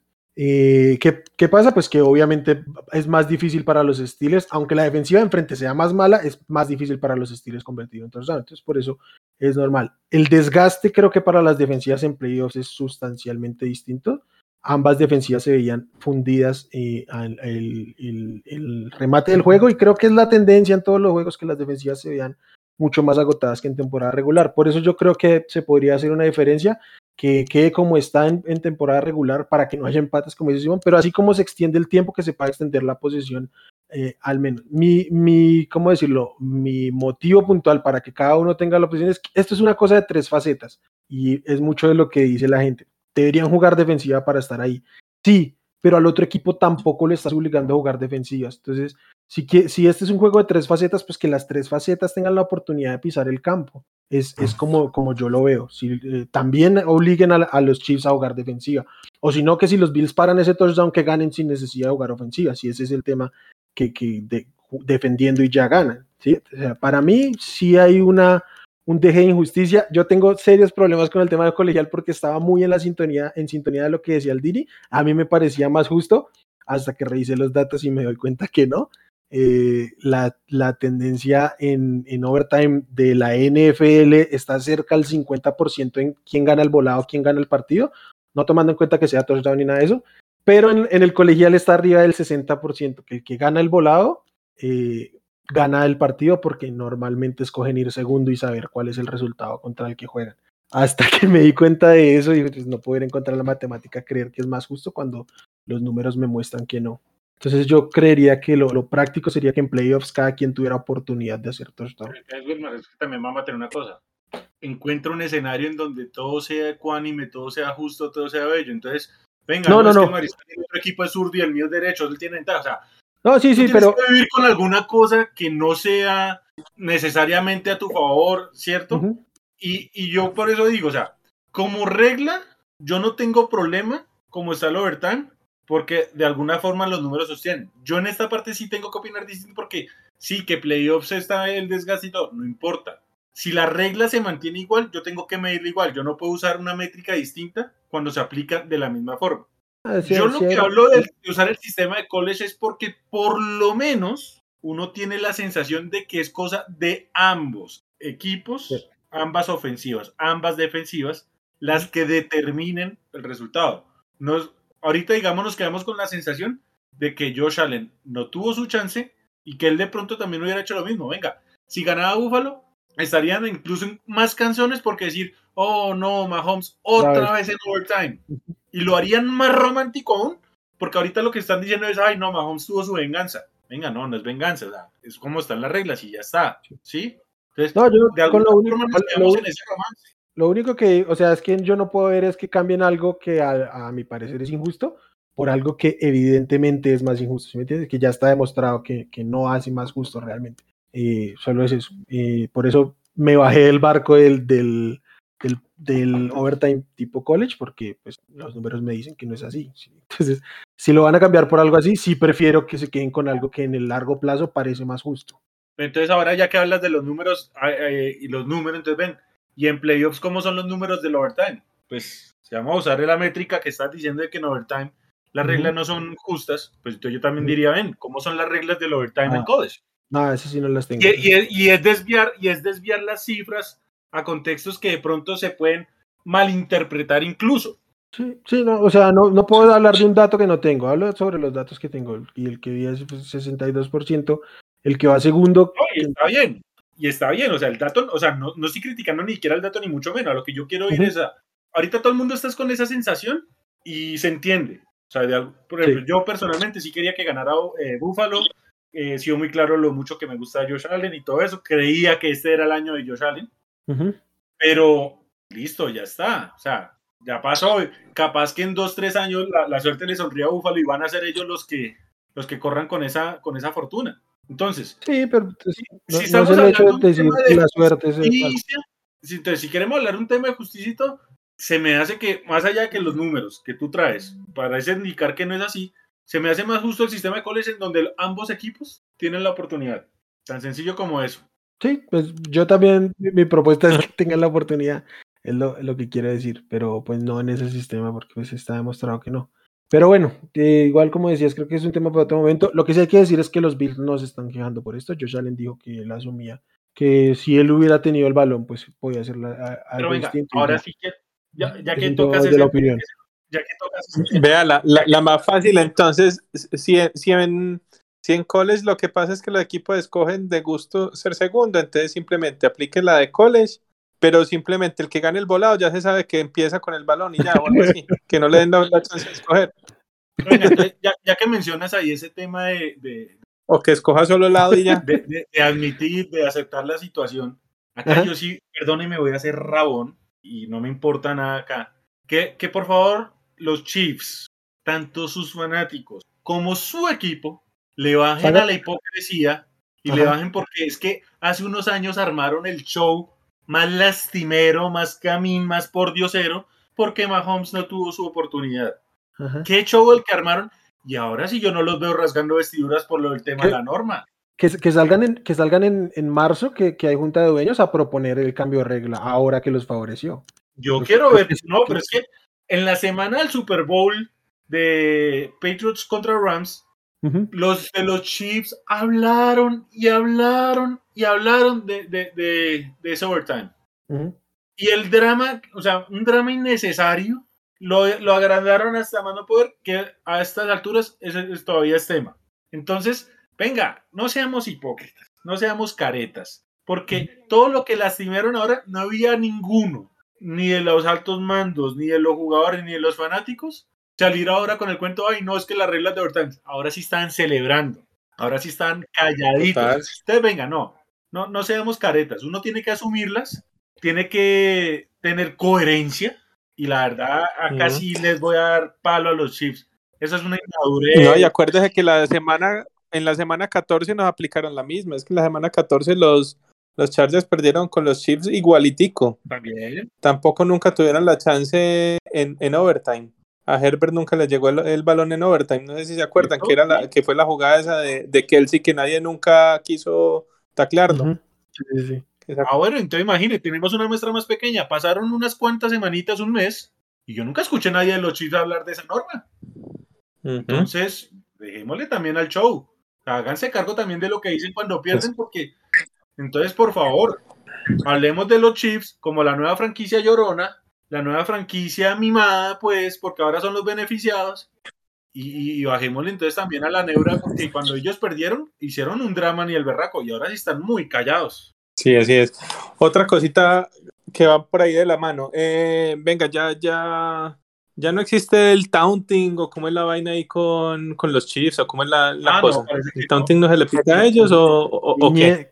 A Tyreek no, le Viñero. pita, no se le pita tanto. Piñero de asco. ¿Cómo no puedes hacer eso? Si Le faltaban 15 yardas para entrar. No, por- Es que eso debió haber sido falta y cansas con el balón en- desde la yarda 30. Ese, ese touchdown no debió Claro, haber porque, valido. porque no, no sé si sea taunting, si se llame tal cual la regla, pero es, es- la jugada es- está, está viva. O por lo menos es conducta antideportiva. Pues venga, dos. a ver, el tema es el siguiente. El taunting nació por Tyreek Hill. Eh, Y eh, ahora él tiene corona, pues. O sea, yo veo que otros jugadores medio hacen algo y, y, y ya, taunting. ¿Qué hay? Que es que miró, que miró rayado a- a- al costado donde está el equipo visitante. Taunting. Ok. ajá, Y ahora este, que, que no, ha, no ha hecho nada por disminuir el, el tema, que se siente orgulloso de, de, su- de sus dos dedos, pues. tiene permiso. Horrible. De- De, de hecho, ha construido una marca con el gesto como una afrenta al, al tema. Y Mm. sí, y, y- y no, no, mañana le meten una multa de 50 mil dólares que la paga el equipo y ya. Eso es, es, es patético, en serio. Claro, claro, porque es que esa jugada no debía haber sido touchdown. No, no debe haber sido. Sí, sí, sí, sí. Porque ni siquiera fue después no. De, de entrar al, al touchdown. Porque digamos que él normalmente la hacía ya cuando estaba llegando, pues, o incluso adentro de la zona de touchdown. Sí. ¿Cierto? Ahí ya la falta se pitaría pa- para, la patada. para la patada o alguna cosa, ¿cierto? Pero, pero este la hizo mucho, mucho antes de, de- de entrar a, a la zona de anotación. De acuerdo. Y sí, sí suelen aplicar esto cuando celebraciones o, o cosas que no tienen nada que ver. Este tema que, que, que, toma- que menciona de mirar a, a- a la raya, como le pasó al, al linebacker este de, de Chicago, es ridículo en comparación de, de estas cosas. Entonces, sí, terrible. Claro. Vamos al juego, vamos a los Claro, juegos de claro. conferencia. Solo una última cosita. Eh, bueno, eh, hu- hubo una jugada que también me marcó mucho, mucho, mucho este partido y que siento que ahí también en buena parte lo perdieron los Bills. Yo sé que los Bills principalmente lo perdieron por la defensiva que justamente escogió el peor momento para, para no llegar al estadio, ¿cierto? Pero también eh, en este tema mm, hubo una cuarta y uno en el- bastante entrado al partido, creo que incluso era en el último cuarto, o no sé si era a finales del tercero. Una cuarta y una desde mitad de campo, era como la yarda 48 Ah, propia, sí. o, o, o, tren- o 30 y pico, era como la 40 y algo. ¿cierto? Con tu quarterback como estás jugando no puedes patear ahí el balón, tenés que jugarte esa cuarta y una. Y obviamente despejaron y en el siguiente drive les, les metió touchdown Mahomes. Entonces, uy, ahí sí creo que se equivocó y se equivocó fuerte, fuerte, fuerte eh, McDermott, ¿cierto? Yo creo que eh, para mí esa fue una jugada que fue pivot de- del partido, porque venían dando muy bien esa ofensiva y no jugártela con tu ofensiva para ganar una yardita como estaban jugando, me parece un desastre. De acuerdo, de acuerdo. Y, y cómo es que creo que además del tema defensivo que le corresponde mucho a él porque es su enfoque de McDermott, este, esta, esta decisión y la de la patada al final que, que ustedes bien mencionaban, súper claves y puras decisiones de head coach y creo que hay que Ujú. calarle su responsabilidad a- al buen de McDermott. Sí, sí, sí, para mí ese partido lo termina perdiendo entre McDermott y Leslie Frazier, Ujú, ¿cierto? Sí, sí, sí. Parece que la ofensiva cumplió muy, muy bien, pero por un par de temitas puntuales ahí de, de coaching y de defensiva se termina perdiendo una tremenda temporada y, y sobre todo qué buenos, qué buenos estas dos presentaciones en playoffs de, de Josh Allen. Una- Creo- unas presentaciones creo- creo que- tremendas. No, no solo, creo que de- del, del, ¿cómo decirlo? De los playoffs claramente es el mejor, pero además creo que fue el mejor coreback del fin de semana. O sea, se queda afuera dando un espectáculo de partido. Vamos al juego divisional, se- seguimos con los Chiefs, pero eh, vamos a la previa contra los Bengals. El partido va a ser en el Arrowhead, cuarto año consecutivo que se juega final de conferencia en, en Arrowhead. Va a ser el domingo a las 3 de la tarde, hora de Colombia. Hora de Bengals. Hora- horario Bengals, pero, pero el domingo. los Bengals Siempre los Sí, ponen en la los Bengals le dieron un repaso a los Chiefs en temporada regular. ¿Hay oportunidad de que esto vuelva a suceder o el favoritismo de los, de los, de los Chiefs se, se debe imponer? Simón, ¿cómo, es, ¿cómo está la línea de este juego? Ah, la línea está en siete puntos para los Ok. Chiefs. Em, bueno, a ver, no, pues, yo no creo que le vayan a, a- pues, a darle un repaso como se los dieron en, en temporada regular, ¿cierto? Eh, creo que sin duda sí merece ser favorito Kansas ahorita. Creo que Mahomes está jugando mucho mejor de lo que estaba jugando hace mes y medio o hace un mes pues que, que jugaron. Eh, yo creo que alguna chance sí tiene pues Cincinnati, sin duda eh, es normal que sea favorito Kansas. No digo que, que no tengan ninguna, ninguna chance, pero, pero yo sí veo con cierto favoritismo a, a Kansas y, y sí creería yo que, que lo pueden sacar. Eh, ahí el tema es que es, es que Cincinnati, este sí, sí tiene toda la pinta de ser un tiroteo, ¿cierto? Yo creo que acá sin duda Cincinnati va a poder explotar bastante esa defensiva que es más o menos flojita de, de, Kansas. Eh, igual creo que la defensiva de, de Kansas va a poder presionar, sobre todo lo que es Chris Jones, va a poder presionar bastante a, a Joe Burrow, pero, pero si no le llega la presión, la, la secundaria de, de Kansas no va a tener como cubrir a esos tres receptores de, de, de Cincinnati. Y por el lado de, de la ofensiva de Kansas, yo creo que también van a, a poder eh, explotar muy bien, sobre todo a Eli Apple, ¿cierto? Para alegría de toda New Orleans. Ok. Aldini. Aldini, ¿cómo la ves? Bueno, eh, no, pues la lógica dice que los Chiefs deben de ganar. Mahomes Sí, claro. está jugando bien, pero yo quiero refutarle un poquito ahí a Simón porque Mahomes a veces está mandando pases eh, seguros que o, o Kelsey o Tyreek Hill los convierten en grandes jugadas. Y eso infla muchas Ujú. veces el escenario del gran Mahomes. A Mahomes es tremendo, yo no voy a decir que no, pero yo creo que hay veces que la jugada es más por Kelsey o por Tyreek que por Mahomes, pero se habla de Mahomes. Eso por un lado. Lo otro que quiero acá es que a mí, a mí hay una cosa con estos partidos donde se marca tanto un favorito y es que primero el, el, el underdog entra tranquilo en el sentido de que no tengo nada que perder, ¿cierto? Y estos Bengals Total. y estos Bengals han sido el mayor underdog que yo recuerde en los últimos, ¿qué? 5, incluso 10 años. Porque incluso contra Las Vegas, ellos siendo locales, por el tema de que llevaban desde la década de los 90 sin ganar, los menospreciaban. Y muchos podían estar viendo a los Raiders arriba. Entonces, mire que ellos, ellos han estado como en ese rol de- del, del subestimado, del, po- del po- del pobrecito.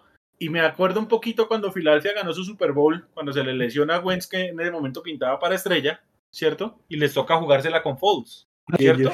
A mí me daría mucho miedo porque la defensa de los Chiefs, ya lo dijo Simón, es muy explotable y si algo tiene Cincinnati es jugadores para explotarla. Y ahora, es irónico porque es que a mí, yo, yo estaba esperando precisamente eso de Búfalo, yo estaba esperando un poquito más de orden, de disciplina en la, en la defensiva. Y los Bengals con todo y sus limitantes, con todo y su roster reducido y todo eso, han sido más juiciosos como defensa que puede llegar a ser, eh, digamos, lo que le salve porque ellos procuran evitar la gran jugada que le pueden hacer lo- eh, las armas de los Chiefs. Entonces, eh, y, y, o sea, me arrepentí la semana pasada, me voy a volver a arrepentir en esta, pero yo sí tengo una sensación de que, o sea, yo digo gana Chiefs, pero yo sí creo que Cincinnati lo puede robar. Es que yo también voy con Chiefs, pero voy con la línea de Cincinnati. Me parece que la línea de 7 puntos está bastante amplia. Yo creo que va a ser un partido relativamente cerrado. Creo que, debería, que, que lo gana Kansas por unos 3 o 4 puntos. A mí, me, a mí me encanta la línea de los Bengals, ¿eh? Y este, siete puntos me parece un mundo de puntos. Yo creo que la, en- o sea, en el papel, la defensiva de los, de los Bengals no es tan buena como la defensiva de los Bills, pero para lo que mostraron los Bills, creo que sí son mejores. Entonces, a ver, aquí yo creo que la clave está y el problema para Cincinnati está en la línea ofensiva porque este, los, los Chiefs, eh, desde que llegó, desde que llegó este ah, Melvin Ingram, creo que el poder mover a Chris Jones de nuevo adentro les ha, les ha permitido una versatilidad defensiva distinta y creo que mm, Jones, Clark y, Ingram tienen un, un, matchup favorable contra esta, contra esta línea defensiva, pues ya vimos. No, es la, no, no, es- no son tan buenos en el, en el frontal como lo son los Titans, pero pues sí que lo pueden complicar. Pero a, a mí me parece un poquito exagerado el número de la línea porque es que creo que incluso, aunque obviamente eh, Josh Allen puede estar por encima de Burrow, creo que esta ofensiva es más versátil, quizá menos explosiva, pero sí más versátil que la de los que la de los Bills. Este, este equipo de los de los de los Chiefs se les corrió mucho en temporada regular y, y creo que Joe Mixon puede tener un gran juego y eso le va a abrir aún más oportunidad a los, a los receptores. Entonces yo, yo, yo creo que puede ser más parejo de lo que dice esa línea. Eh, también creo que, ah, que hay, que creo que hay que darle el derecho a los Chiefs por un tema no, no solo de talento, sino también la experiencia, eh, la localidad, ese estadio, ese estadio pesa bastante. Entonces, sí, creo que hay, yo también voy con los Chiefs, pero también voy a tomar la línea de los, de los Bengals. Sí, otro tema ahí es que seguramente, digamos, vemos vemos en los últimos partidos que, que los Chiefs han tenido bastante ayuda de, de McKinnon, por ejemplo, ¿cierto? Y del juego terrestre. No lo han hecho mal. Yo creo que en este partido el juego terrestre no, no creo que brille mucho, ¿cierto? La defensiva terrestre de, de Cincinnati es bastante buena. Sí. Entonces, creo que la ofensiva de, de los Chiefs sin duda se va a mover todo por el lado de, de Mahomes. Sí, este, DJ Reader ha tenido un gran, una gran temporada y es, es muy difícil moverlo ahí parando el juego terrestre. Ah, quizás pueden sufrir un poquito es con Kelsey, ¿no? No tienen como un gran cuerpo de linebackers. Aunque yo me, yo me imagino que le van a Aunque Wilson es bastante bueno eh, cubriendo. ¿Quién? Eh, ¿Logan Wilson? Sí, Logan aunque, Wilson. aunque yo me imagino que le van a poner a, a- a Mike Hilton. Yo sé que, que Sí. por cuerpo no le gana, pero por versatilidad de, de, de corridos sí, sí creo que le puede poner ahí y hacerle compañía pa- mientras se encuentra con los linebackers. Mm. Y entonces todos Sí, vamos con los con, con los Chiefs, pero vamos con la línea del otro lado y incluso viendo una posición. Sí, Yo creo que mejor dicho, todos vamos con los Chiefs en partidos pare- en partido parejo. Yo creo que, que lo- los Bengals juegan con dinero de la casa, entonces es normal, por así decirlo, que pierdan, pero que estén muy tranquilos para hacer parejo este partido. Bueno, perfecto. y vamos a la, al juego de conferencia de la Nacional, juego divisional en este caso, va a ser a las 6:30 de Colombia, en el SoFi, pero no sé si vestido de, de azul y, y amarillo o de rojo. Es- Nah, ese va a estar totalmente rojo y blanco. hay, hay cierto miedo en, en Los Ángeles. Este, ya. Creo que más que miedo, es confirmadísimo el miedo que le tienen porque saben lo que vieron la última semana de la temporada regular. Y, y- y que, digamos, se, se habla mucho de los Chargers, pero la realidad es que los Rams, o sea, contra los Niners se multiplica por la cercanía y por.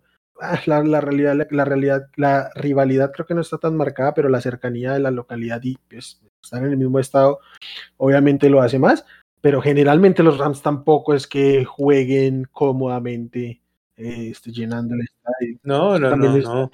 Yo creo que es una narrativa que, que han vendido, pero te lo aseguro que no hay una diferencia de más del 10%, digamos, de, de hinchada local, pues que le haga fuerza al equipo local cuando van los Chargers o cuando van los Rams. No, la diferencia no es mucha, ¿cierto? Ellos también han tenido prácticamente los mismos problemas. Se acentúa mucho contra los equipos grandes, ¿cierto? O sea, con- con- contra los Dallas, contra los, los San Francisco, justamente, ¿cierto? Pero, pero no, sin duda. Y, y- y ahí para mencionar, pues para los que no saben, es tanto el miedo que tienen de que les llenen el estadio de, de, de rojo que, que limitaron la, la compra de boletas solamente para el área metropolitana de, del sur de California. Ya cambiaron O sea, pues para Los Ángeles. No, ya ¿Ah? revirtieron esa. Sí, no, lo, lo, lo tuvieron así un tiempo y, y luego lo revirtieron porque pues obviamente la gente empezó a quejar de eso, ¿cierto?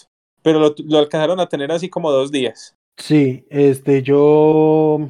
es- y creo- me imagino que ya todos los, los, ¿cómo se llama? Los revendedores estaban hasta- No, claro, y, hasta, hasta Sean McVay salió a decir que por favor que la gente no la vendiera los, los boletos a, a los hinchas de San Francisco. es ¿Ah, Esa no la sabía. ¿No sabía? Sí, sí, sí. Este, Uy, perdóname, pero que mi head coach tenga miedo. Eso ya me, me Imagínense, preocupa. están pero asustados. Bueno, pero y cómo no, seis victorias consecutivas para los Niners, in- incluyendo temporadas donde estaban sus corebacks lesionados. O sea, eh, Mike- eh, Kyle Shanahan es claramente el padre eh, por árbol y por, y por resultados de, de Sean McVay. Ya le ganó los dos juegos esta, esta temporada, obviamente.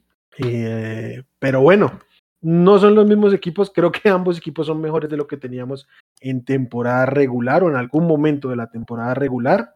Entonces, pues nada. Ya en términos de lo deportivo, Simón, ¿cómo ves este juego y cómo está esa línea para el juego? Bueno, a ver, ya te confirmo la línea. De entrada, un, un, datico más ahí. Eh, se han encontrado rivales divisionales en la, en la ronda pues, de campeonato. Se han encontrado cuatro veces en la historia. Y como dato curioso, las cuatro veces el equipo que ha ganado luego gana el Super Bowl. ¿En, en cualquiera de las conferencias? Ajá, cualquiera de las conferencias, exacto. Mm.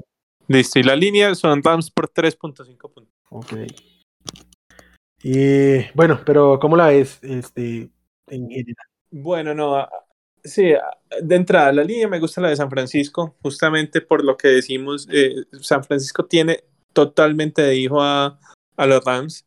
Eh, yo sí creo que es un equipo más talentoso los Rams en general, pero, pero a, mí me gusta bastante como, como, como San Francisco, digamos, línea a línea se, se pues los matchups individuales, ¿cierto? Cómo, cómo se alinean, ¿cierto? Me gusta mucho, mucho cómo se alinean los matchups ahí de, de San Francisco con los Rams. Van a tener toda la afición de su lado. Creo que la línea ofensiva de San Francisco puede sostener mucho más de lo que hizo la de Tampa, que estaba muy golpeada, y eso pues les va a ayudar bastante contra el frontal de, de, los, de los Rams, ¿cierto? Eh, y, y, no sé, yo, yo, todavía sigo sin, a pesar de que Stafford ha, jugado bien, yo, yo, sigo sin confiar del todo con él. Eh, incluso me faltó comentar una jugada que también me llamó mucho la atención en, en, en el último partido de, de, de, los Rams con Tampa eh, y que hubiera cambiado totalmente la historia. Un, un, pase justo en zona de anotación, un pase que tiró supremamente retrasado. Stafford, sí, en el primer drive, que se lo tira a todas las manos del defensa y el defensa no uh -huh. la coge, ¿cierto? Eh, yo creo que ahí la, la agarra el, el, el, porque ni siquiera estuvo, pero ni cerca, ni cerca del receptor, ah, ¿cierto? Si el defensa atra, atrapa ese balón. Sí. Ajá, se, exactamente. Entonces, son ese tipo de jugadas que, que, que Stafford te puede hacer y que, y que si la sabe aprovechar la defensa, te cambian un partido, ¿cierto? Eh, y, y, yo sigo sin confiar en él. Yo siento que este es el partido que, que nos va a cometer uno o dos errores por ahí. Eh, me parece que sigue muy enfocado con, con Odell Beckham. Y, y, y, no, no, y, no, sé, no sé, no sé. Eh, tengo como una espinita ahí, como algo que, que me dice que, que, los Niners van a ganar y, siento que ni siquiera va a ser tan, tan, tan, tan cerrado. Yo sé que lo dije también con, con Tampa la semana pasada, pero no sé, es como que... Y estuvo a punto, estuvo a punto de ser el juego más. Ah, no, y a la, a la última sí fue el, el, juego más, más disparejo. ah, no, no. Sí. pero, pero imagínense. Pero no, no, yo, yo, yo siento que, que los Niners van a estar bastante cómodos en este partido. Siento, pues, que, que, que lo, lo, pueden sacar los, los Niners en un partido con pocos puntos y que van a aprovechar varios errores de, de entregas de balón de Rams. Ok, eh, a mí con todo lo que me gusta San Francisco, eh, no sé, a mí, yo no he visto una temporada en la que un equipo gane tres veces al mismo rival. Entonces ya de por sí sería marcar algo, pero es que a mí me cuesta mucho con, me cuesta mucho, a ver, Shanahan todavía como que lo de cerrar juegos no está en la sangre. Uh -huh. Y pues Jimmy G tiene que darme algo más. Ahí el tema es que van a tener un mismatch, pero enorme, con el tema de George Kittle contra lo que sea que tengan los Rams de, de safety O de linebacker. Y, y- y que van a tener un head coach que sí los vas a ver aprovechar. Claro. Eh, a ver, yo digo que va a ganar los Rams desde la lógica. O sea, para mí la lógica es que los Rams eh, por fin se, se vean. Yo hablaba ahorita con Simón a la previa del programa y le comentaba que los cinco Super Bowls que ha ganado los Niners, dos de ellos fue enfrentando a Cincinnati. Ujú. Y, o sea, esas cosas como, como místicas que, que tienen los deportes, ¿cierto? Eh, yo, yo, yo ahorita buscaba cu- cuál era el Super Bowl que más se ha jugado y encontramos de que Pittsburgh contra Dallas se ha jugado tres veces. Dos los ganaron los acereros y uno lo ganaron los vaqueros. Eh, vuelvo y digo, o sea, para mí la lógica es Chiefs y Rams ganan sus juegos, pero no sé por qué tengo esa sensación de que va a ser por el otro lado el Super Bowl. Ojalá. Ojalá, claro. Este, ya, que lo mencionaste, Aldini, que se me pasó a decirlo cuando hablamos del juego de los Bengals, los Bengals están invictos en su historia como en juegos de campeonato. 2-0. Este, nada, pues yo obviamente aquí voy a ir con los Niners. Ya saben que yo me monté en este barco de los Niners desde que empezó la postemporada. Me parece súper valioso lo que puedan hacer en la línea defensi- eh, ofensiva de los Niners. Creo que es clave, clave ante esta presión de la que ya hablamos de los, de los Rams, porque este, pues obviamente Jimmy Jesus no es el coreback más móvil como para zafar sin ningún tipo de presión, entonces tienen que darle cierto tiempo. Lo que sí puede aprovechar mucho es, es un release rápido, soltar rápido el balón y permitir que Divo, Ayu, Kiro hagan, hagan el trabajo. Creo que esa es la clave de la ofensiva de McVay. Creo que todos sabemos cómo es la, eh, perdón, de Shanahan, todos sabemos cómo es esta ofensiva de los Niners. Me preocupa un poquito las decisiones como tal de Shanahan para cerrar partidos, como decía Aldini. Este, y yo creo que lo, lo que decía Simón sobre el- la ventaja que genera eh, Kirol por dentro del campo contra esta ofensiva, el propio Jusic eh, en algún momento, o el, el juego terrestre con, con Elijah Mitchell y el propio Divo Samuel. Creo que ahí por dentro, si logran superar la línea, el frontal, van a tener, van a tener serias oportunidades de, de producir en grande. Del otro lado, yo sí creo que, pues sí, lo- lo- como siempre lo dice Aldini, está la oportunidad de que salga el Mateo Stafford malo, mm, pero pues bueno, no, no, me quiero, no me quiero cerrar simplemente a que eso suceda. Eh, creo que puede ser un, un juego que se termine abriendo en algún momento por la propia situación de la secundaria de los Niners. Este, entonces también creo que para los Niners es súper clave. No sé si Whitworth, eh, Whitford, Whitford vuelva hasta, Sí, eso le iba a preguntar. Creo que va a ser súper clave si está Whitworth o no. Aunque no, no jugó mal. pues, pues no, no jugó mal, pero ah, vamos, también no fue muy exigido. Este, en cambio, creo que por ese lado va a tener a Bosa y ahí sí va a ser muy, muy importante. Y pues lo que puede hacer aquí Ari Camster, que a mí me encanta por dentro, tienen que meterle presión también a Stafford. Stafford eh, sufre con la presión, pero no lo pueden estar blitzeando como ya lo demostraron Ajá. esta semana. Entonces es muy clave que, ahí- jueguen bien en el frontal, que pues es su, su mayor fortaleza. Hay un tema con la secundaria de, de San Francisco y es que ha mejorado bastante desde que regresó Claro. Mosley. Ya no, no han sido el hueco, el hueco que, que eran antes. Ya por lo menos siento que es una secundaria normalita, ¿cierto? Por lo menos mitad Y, de lo- tabla. y sobre todo que Y- dejaron de, de perder posición de campo por castigos estúpidos, que era lo que no. Era, una, no era una defensiva que permitiera muchas yardas aéreas, pero sí era constantemente una, un- una interferencia defensiva en tercer down. Siempre. Exacto. Y Entonces sí, yo creo que yo creo que está mucho la narrativa pues de que es muy muy mala la secundaria, pero pero creo que ya no tanto. Ya creo que es la secundaria por lo menos del montón. Al menos ya no es la, la peor de la liga, pues o por ahí. Sí, y sí, en cambio, este cuerpo de linebacker es muy bueno en, co- en cobertura. Creo que Fred Warner de calle es el mejor linebacker en la liga en cobertura. Entonces ahí les pueden dar una manito por la zona media. Y sobre todo, creo que Warner va a estar muy enfrentado con, con Cooper Cup. A ver cómo le aguanta ese, ese match. Y Aldini, entonces tú dices que vas con quién? ¿Quién, quién crees que gane? Eh, desde la lógica, Rams. Ok. Pero estás esperando, estás esperando que no vaya la lógica en ninguno de los dos. Es que, o sea, estoy como con, estoy como con la misma sensación de Simón. Lo que pasa es que es, es muy difícil sustentar, y más en estas instancias, una corazonada. O sea, a mí me. Oiga, yo odiaría tanto un Super Bowl de Rams y de Chiefs. Uy, sí. Verdad, sí. Uf, Ah, ah, bueno, yo odiaría tanto de Super a mí Bowl. los Rams no me molestan tanto, pero sí hay un par de actitudes de este roster en específico que me fastidian bastante. No, yo sí lo siento. Yo sí sería feliz con No, que los no, Rams no, no. ganaran y que todas esas compras terminaran en nada. Pero no sé, o sea, es que tengo esa sensación y, y- y me quedo pensando en eso que dije que, que San Francisco Cincinnati, miren que, que no debería ser un duelo como tan, tan célebre y podría llegar a ser el Super Bowl más jugado junto al de Dallas Pittsburgh. Ujú. Sí. Y Sí. no sé, me, me con eso en la cabeza, entonces. No, y es que, a ver, la verdad es que los underdogs tienen duelos muy favorables a explotar. O sea, hay, hay juegos en donde uno ve Sí, que el no es underdog sí se, perdóneme, pero no veo por dónde. ¿Sí?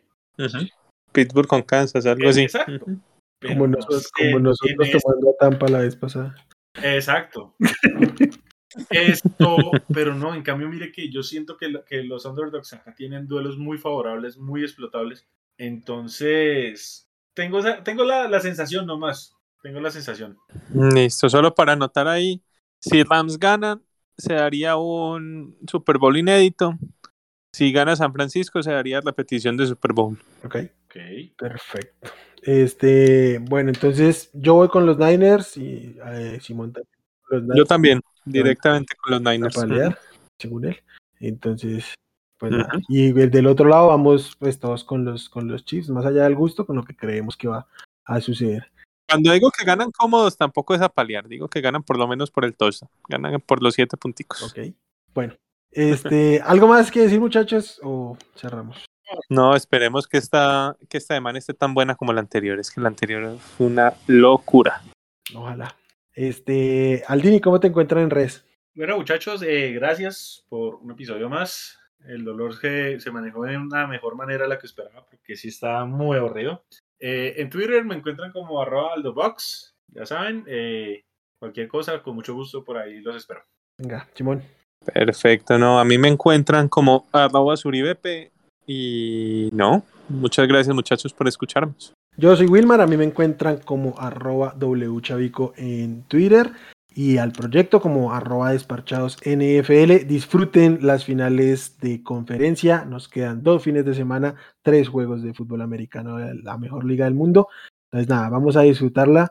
Y Simón Alde, muchas gracias como siempre a todos los que nos escuchan. Gracias, bye. No me le tire así, dame al Pro Bowl, que va Herbercito de titular.